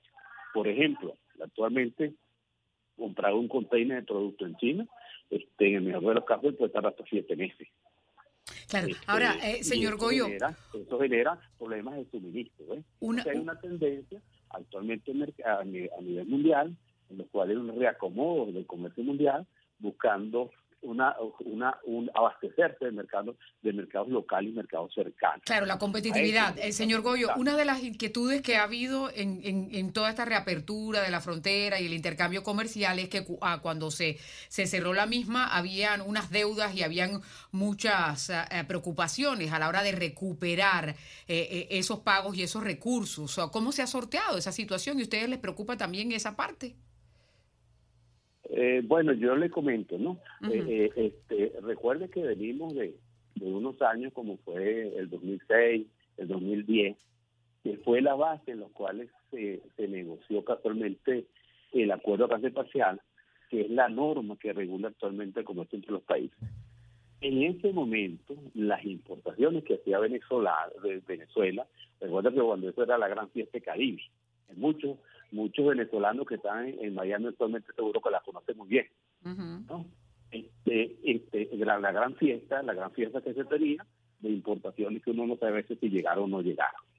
Entonces, este, estamos hablando de, comercio formal, formal, comercio relacionado con la capacidad productiva de los países. A eso estamos hablando. Es difícil conseguir dentro de esa formalidad de comercio que esas deudas existen tal y cual como usted lo puede señalar. Muy bien, pues vamos a estar muy pendientes, por supuesto, de cómo avanza esa reapertura de la frontera, ¿no? Eh, señor Ramón Goyo, presidente de la Cámara de Exportadores de Venezuela, gracias por estar aquí con nosotros. Bueno, muchas gracias por la oportunidad y buenos días. Buenos días para usted también. Vamos a hacer una pausa, regresamos enseguida con mucho más. Enseguida regresamos con más, junto a Nelson Rubio, Jolly Cuello y Gaby Peroso por Americano.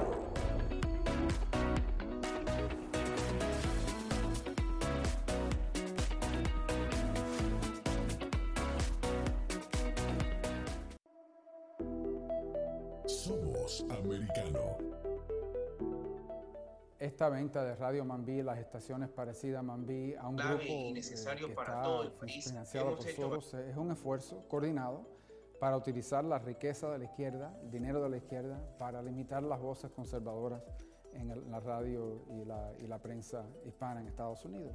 Eh, esto es una estrategia que hace tiempo están tratando de poner en vigor y, creo que Miami ha sido el primer sitio donde hemos visto que han actuado sobre esto. Esto no se debe permitir y esto es algo que debemos eh, mirar, mirar muy acerca y asegurarnos que siempre hayan voces conservadoras que puedan expresarse en nuestras comunidades.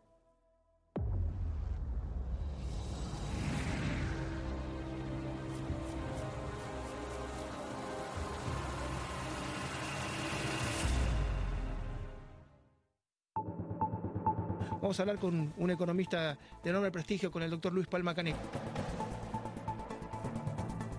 Hay sectores que sufren más que otros, por ejemplo, sin duda la construcción, la venta de casas, la venta de autos, bienes durables, etcétera. Pero lo importante es que no se pare la producción en general. Es agradable que baje la construcción porque implicaría un poco más de desempleo, pero igual estamos en 3,6 en desempleo en Estados Unidos. Al bajar a la demanda de empleo para la construcción, eso va a ayudar también a que los salarios no sigan subiendo en términos reales y esto va a ayudar también a la inflación es el costo de bajar la inflación. Si uno no baja la inflación con políticas monetarias y fiscales, el ajuste es mucho peor, digamos, porque lo hace el mercado y uno no lo puede controlar. En Conosur, con Marcelo López Macía. De lunes a viernes a las 10 a.m. Este, 9 Centro, 7 Pacífico. Por Americano. Military experience has helped me in the practice of law in many ways. I mean, the discipline that you learn in the military at such a young age is something that you take on with you for the rest of your life. And the amount of responsibility that you have a responsibility for others, that you work as a team, which is our culture here at Dream Team Law. I learned that from the from the Navy. There's no man left behind. We work the same way here at Dream Team Law. I fought for my country, and now I'll fight for you. Americano está a tu alcance con programación en vivo por la radio satelital de Sirius XM, canal 153, y las redes sociales Gather y Twitch con el usuario Americano Media. Además te puedes conectar con nuestros contenidos cuando quieras en Twitter e Instagram y las principales plataformas de podcast y nuestra app Americano Media, tanto en Apple como Android. Somos Americano.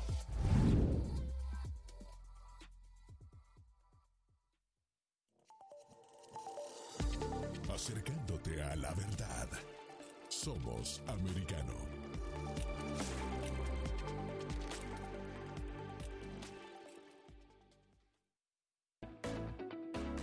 Estamos de vuelta con la revista informativa Buenos Días Americano, junto a Nelson Rubio, Jolly Cuello y Gaby Peroso, por Americano.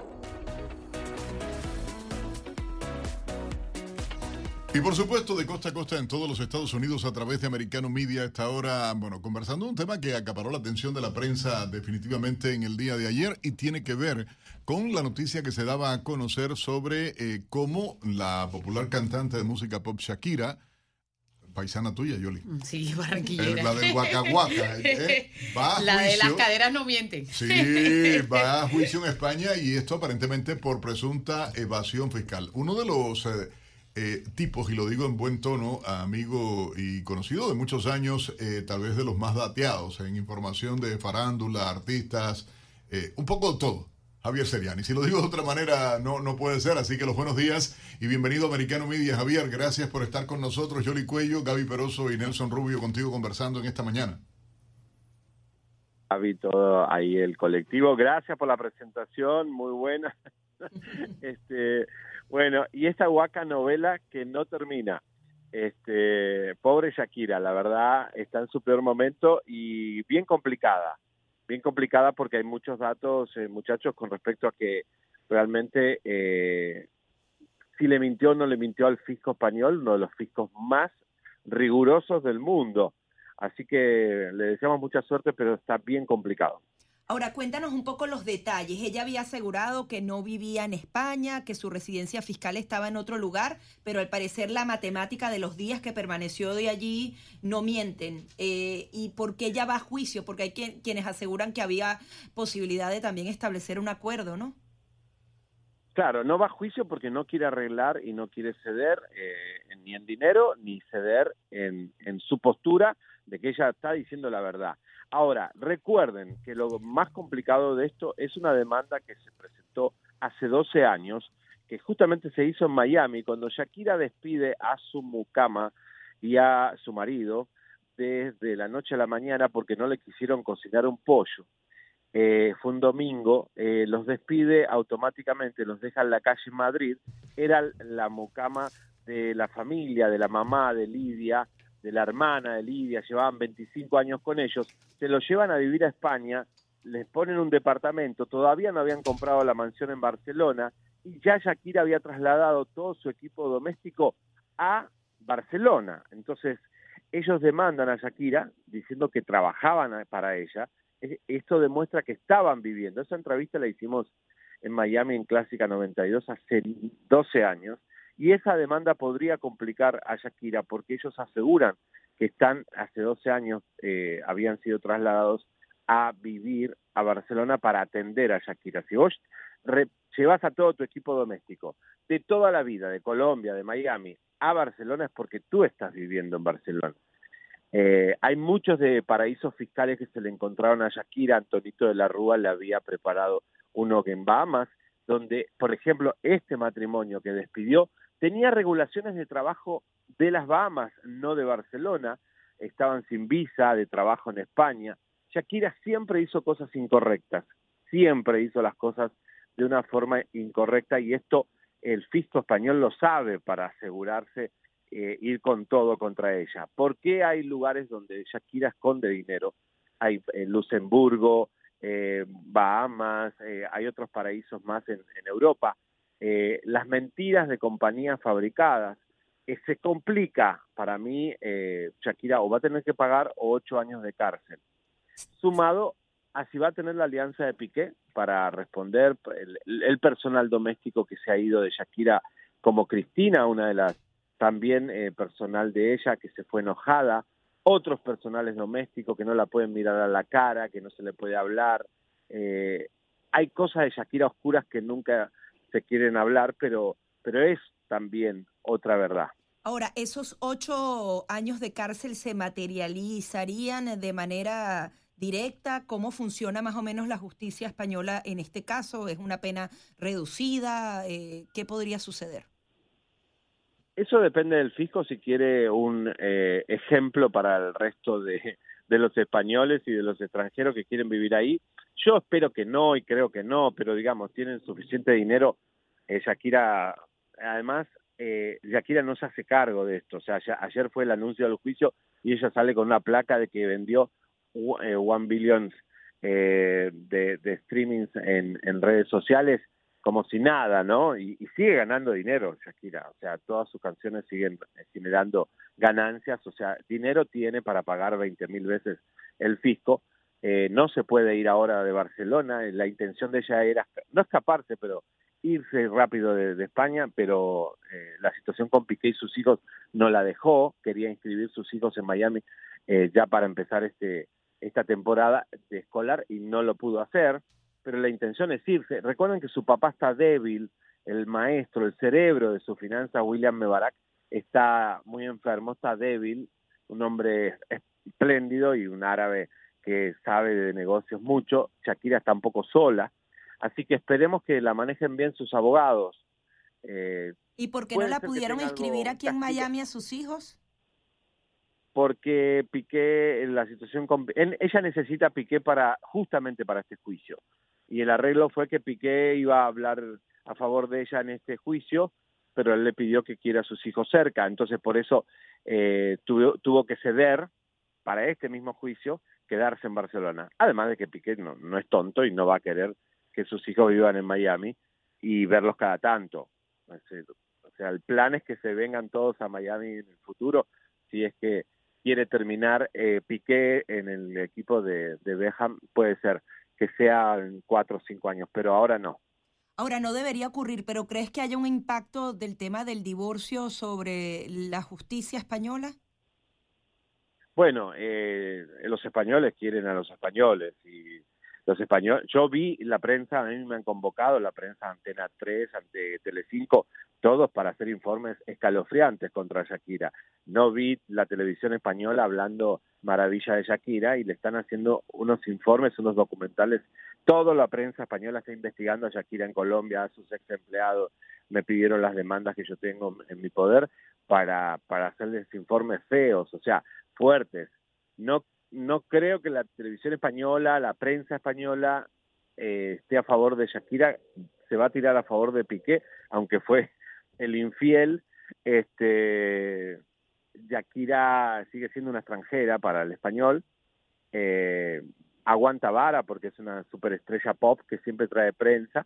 y cada vez que el diario El País o algún periódico pone algo de Shakira tiene rating, mal o bien. Miren lo que le hicieron a La Pantoja, lo que le hicieron a un montón de artistas, no perdonan. O sea, si hay que hablar, hay que hablar. Ustedes saben cómo es la prensa española. Es haya quien caiga y la verdad que Shakira, ¿por qué la van a proteger o la van a, a cuidar? Porque entre Shakira y Piqué, el español va a elegir a Piqué. Es que es una fórmula, eh, Seriani, que, que, que, le funciona a ellos de esa manera y evidentemente por más que Shakira está tratando de presentar a sus pruebas, eh, ha tratado de hablar y con el tema de la residencia, que es donde se pone eh, realmente difícil la situación porque son los argumentos que está utilizando en este caso la Fiscalía de Barcelona para tratar de acusarla y llevarla a este proceso. Vamos a estar al pendiente, por supuesto, ah, de, de este proceso y nos da gusto poder saludarte, amigo. Gracias por estar eh, eh, con nosotros acá en Americano Media, de costa a costa en todos los Estados Unidos. Gracias a ustedes, a la orden cuando quieran o cualquier movimiento, ahí estaremos ahí pendientes. Cómo no, gracias Javier Seriani, reconocido periodista de entretenimiento a nivel nacional en Estados Unidos, en México, en toda América Latina. Gracias ah, por estar con nosotros. Vamos a una breve pausa, regresamos de inmediato en Buenos Días Americanos, pero ahora Jolie Cuello, que sí le gusta, eh, eh, eh, si ustedes la ven, vino hoy más deportiva que nunca, ¿no? Estamos aquí, claro que sí, pendientes de lo que pueda suceder con la lluvia. Vamos con deportes, ¿te parece? Claro. Tenemos la información deportiva aquí en Buenos Días Americano. Goles, batazos, canastas, triunfos y derrotas. Actualízate del acontecer deportivo junto a Diego López, la cápsula deportiva de Americano. Excelente miércoles para todos. Les saluda Diego López con la alegría de siempre y agradeciendo su preferencia con Americano Miria. Iniciamos los deportes con la tan sonada derrota tricolor ante la selección colombiana 3 por 2 en Santa Clara. Los cafeteros que no estarán en el Mundial agravaron las dudas sobre los aztecas y agigantaron las críticas al Tata Martino, que se fue ganando 2 por 0 en el primer tiempo con goles de Alexis Vega al minuto 6 de penal y de Gerardo Arteaga al minuto 29. Pero en el complemento los sudamericanos le dieron la vuelta con doblete de Cines Tierra y otro más de Wilman Barrios. A menos de dos meses para Qatar, México no canta y sí llora. Cuando un equipo no gana, la perspectiva de afuera es totalmente distinta. Yo no creo que en ningún momento nos hayan borrado, teniendo un primer tiempo de lo mejor de cuatro años y hoy perdimos y volvemos para atrás. ¿Por qué este partido se dio vuelta? Es algo que no está en mi alcance. México nunca va a jugar un partido, y mucho menos en una Copa del Mundo, teniendo el control del partido durante 90 minutos.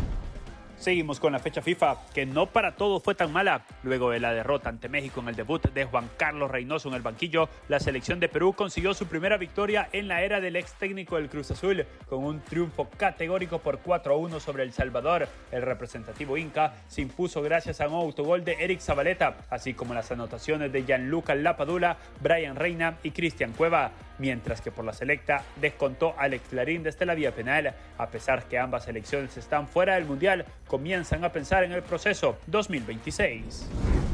En otro amistoso de fecha FIFA, la selección de Argentina goleó 3 por 0 a Jamaica con un gol de Julián Álvarez y dos de Lionel Messi, que ingresó en el segundo tiempo y en apenas tres minutos perfiló la goleada en Nueva Jersey. Con este triunfo, los de Lionel Scaloni alargaron su invicto a 35 partidos e igualaron las rachas sin perder de España 2007-2009 y Brasil 1993-1996. A esta selección argentina solo le queda por delante la máxima serie invicta de selecciones conseguida por Italia de Roberto Mancini entre el 2018 y 2021 con 37 encuentros. Mientras que en Europa se definió que el Final Four de la UEFA Nations League 2022-2023 lo disputarán Italia, España, Croacia y Holanda, que el próximo mes de junio irán por el título que dejó vacante la eliminada selección de Francia. A comparación del año pasado, solo España e Italia son los que nuevamente van a pelear por el trofeo, que se jugará del 14 al 18 de junio del 2023. Nos vamos al béisbol, donde el equipo de la Gran Manzana logró una gran victoria ante los Toronto Blue Jays por 5-2 para coronarse campeones en la división este de la Liga Americana, donde lideran con una marca de 95-59. En el cuadro neoyorquino estuvo presente Aaron Judge, quien sigue aplazando su home run 61 para alcanzar la marca de Roger Maris. Nos vamos ahora a hablar de uno de los mejores jugadores de la historia del tenis y es que el suizo Roger Federer confirmó su presencia en la Labor Cup 2023, aunque eso sí, no como jugador. Estaré ahí, pero en un puesto diferente, dijo Federer, quien se retiró este fin de semana pasado del tenis profesional tras 24 años de carrera. El suizo es promotor de la competición junto a su agencia de representación y ha estado presente en cada edición 2017, 18, 19 y 22 como jugador, en 2021 en la grada, ya que las lesiones de rodilla no le permitieron jugar. La edición 2023 de la Copa Labor se jugará en Vancouver, Canadá, del 22 al 24 de septiembre del próximo año. Hasta acá la actividad deportiva. Gracias por haberse informado con nosotros. Continúe con todo el contenido americano Miria. Un abrazo grande para todos y que sean felices.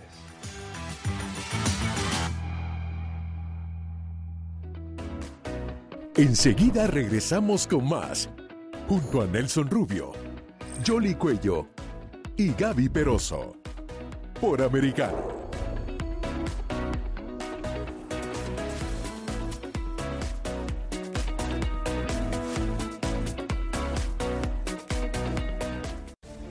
Por americano.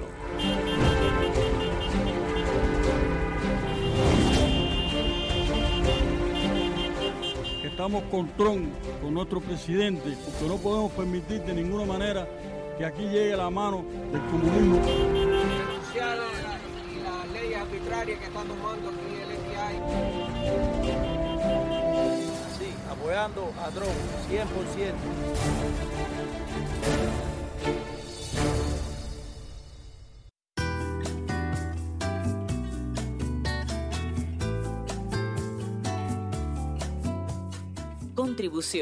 Palabra que caracteriza la vida de este hispano dentro de la sociedad en Estados Unidos. Durante el mes dedicado a la herencia hispana, compartimos su historia. Para nosotros como inmigrantes fue un honor poder aportar a un país donde nosotros nos mudamos con un producto clave y necesario para todo el país. Hemos hecho bastantes productos a la sociedad, incluso en momentos difíciles como cuando arrancó COVID y no había papel, pudimos suplir bastante papel al país. Para un inmigrante ser exitoso en Estados Unidos, eh, primero es traer lo que traemos todos como latinos, que es trabajar duro. Hay que trabajar bastante, hacer un trabajo eh, moralmente correcto, eh, legal y constantemente aprender, aprender cosas nuevas. el aprendizaje en cualquier carrera Nuestras raíces nos acompañan a donde vayamos. Compartirlas es asegurar nuestro legado. Somos americano. Somos americano. Hey Patriots, Americano media is absolutely annihilating George Soros' once conservative Radio Mambi. Their whole morning lineup is coming over to Americano. Hispanic voters are coming to MAGA in droves, and Americano is a huge, major part of that. Keep crushing, keep winning, MAGA.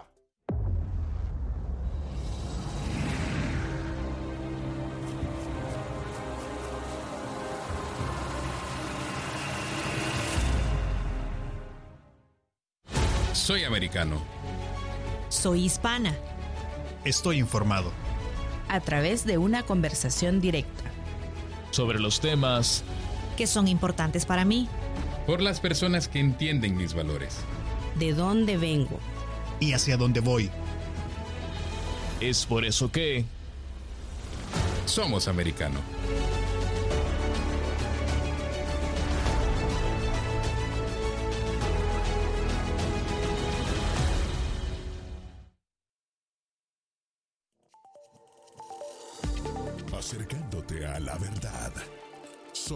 Americano.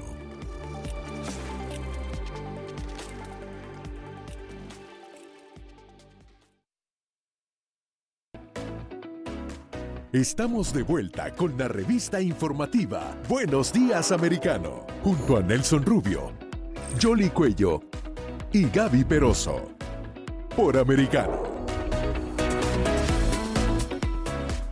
Y estamos de vuelta ya en los minutos finales eh, de esta emisión de Buenos Días Americano a través eh, de Americano Media. Bueno, hay eh, cosas que están ocurriendo, por supuesto, la expectativa por todo lo que va a ocurrir ah, con el impacto de este huracán y, bueno, la expectativa que hay ya en categoría 5 en breve, según los expertos, ah, pudiera alcanzarlo y, esto obviamente va a ser fuerte, ¿no? La, han sido em, las descripciones posibles hablan de devastación, algo que me, me, duele decirlo de esa manera, pero es cierto y hace tiempo que un huracán de esta magnitud no tocaba el estado de Florida, ¿no? Claro, faltan dos millas para que pueda ser calificado como categoría 5, pero de todas maneras es un potente categoría 4 con vientos máximos sostenidos de 155 millas por hora. Y lo que está indicando el Centro Nacional de Huracanes es que eh, podría la marejada ciclónica ser impresionante y por eso es que se habla de catastrófico. Es la palabra que están utilizando para indicar lo que puede esperarse en los sectores de la Florida donde va a tocar tierra esta tormenta. Y es por eso que ya se han tomado las medidas de prevención. Ya se determinó que el que evacuó, evacuó, el que no lo pudo hacer va a ser más compleja la situación porque en las próximas horas, estas horas que faltan, se calcula que hacia el mediodía comienzan a entrar esas bandas más fuertes y podría estar tocando tierra entre las horas de las 2, 3 o 4 de la tarde, porque como es un huracán bastante eh, intenso, por supuesto, va con esa marejada ciclónica y esa destrucción que va generando. Hay 2.5 millones de personas que estaban en ese sector que han sido ordenadas las evacuaciones y vamos a ver, ojalá que algunos hayan aceptado y se hayan ido para evitar después esa pérdida de vida humana. También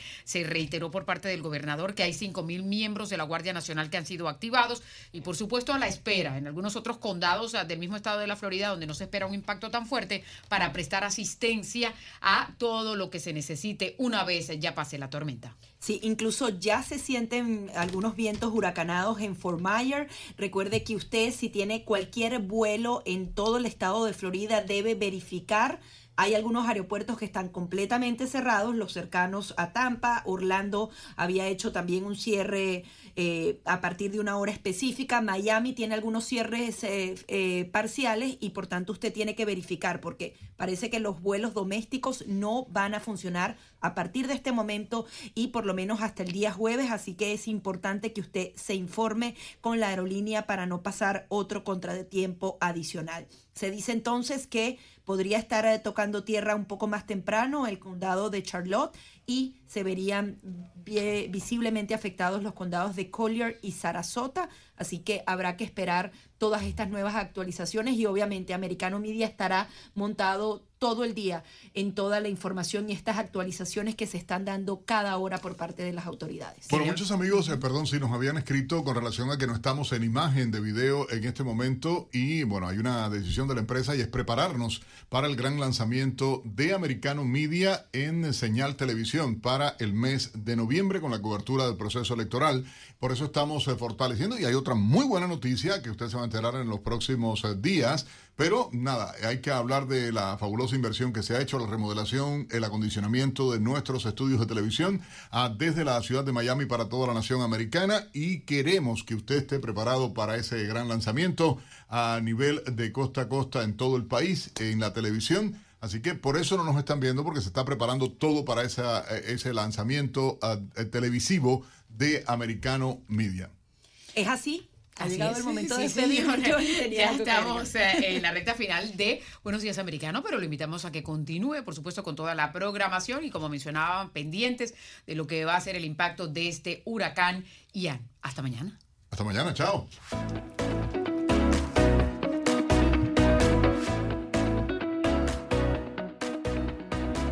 Comienza tu día informado de manera clara a través de una conversación franca y participativa junto a Nelson Rubio, Jolly Cuello y Gaby Peroso. Buenos días, americano. De lunes a viernes, en vivo, desde las 7 a.m. Este, 6 Centro, 4 Pacífico, por Americano.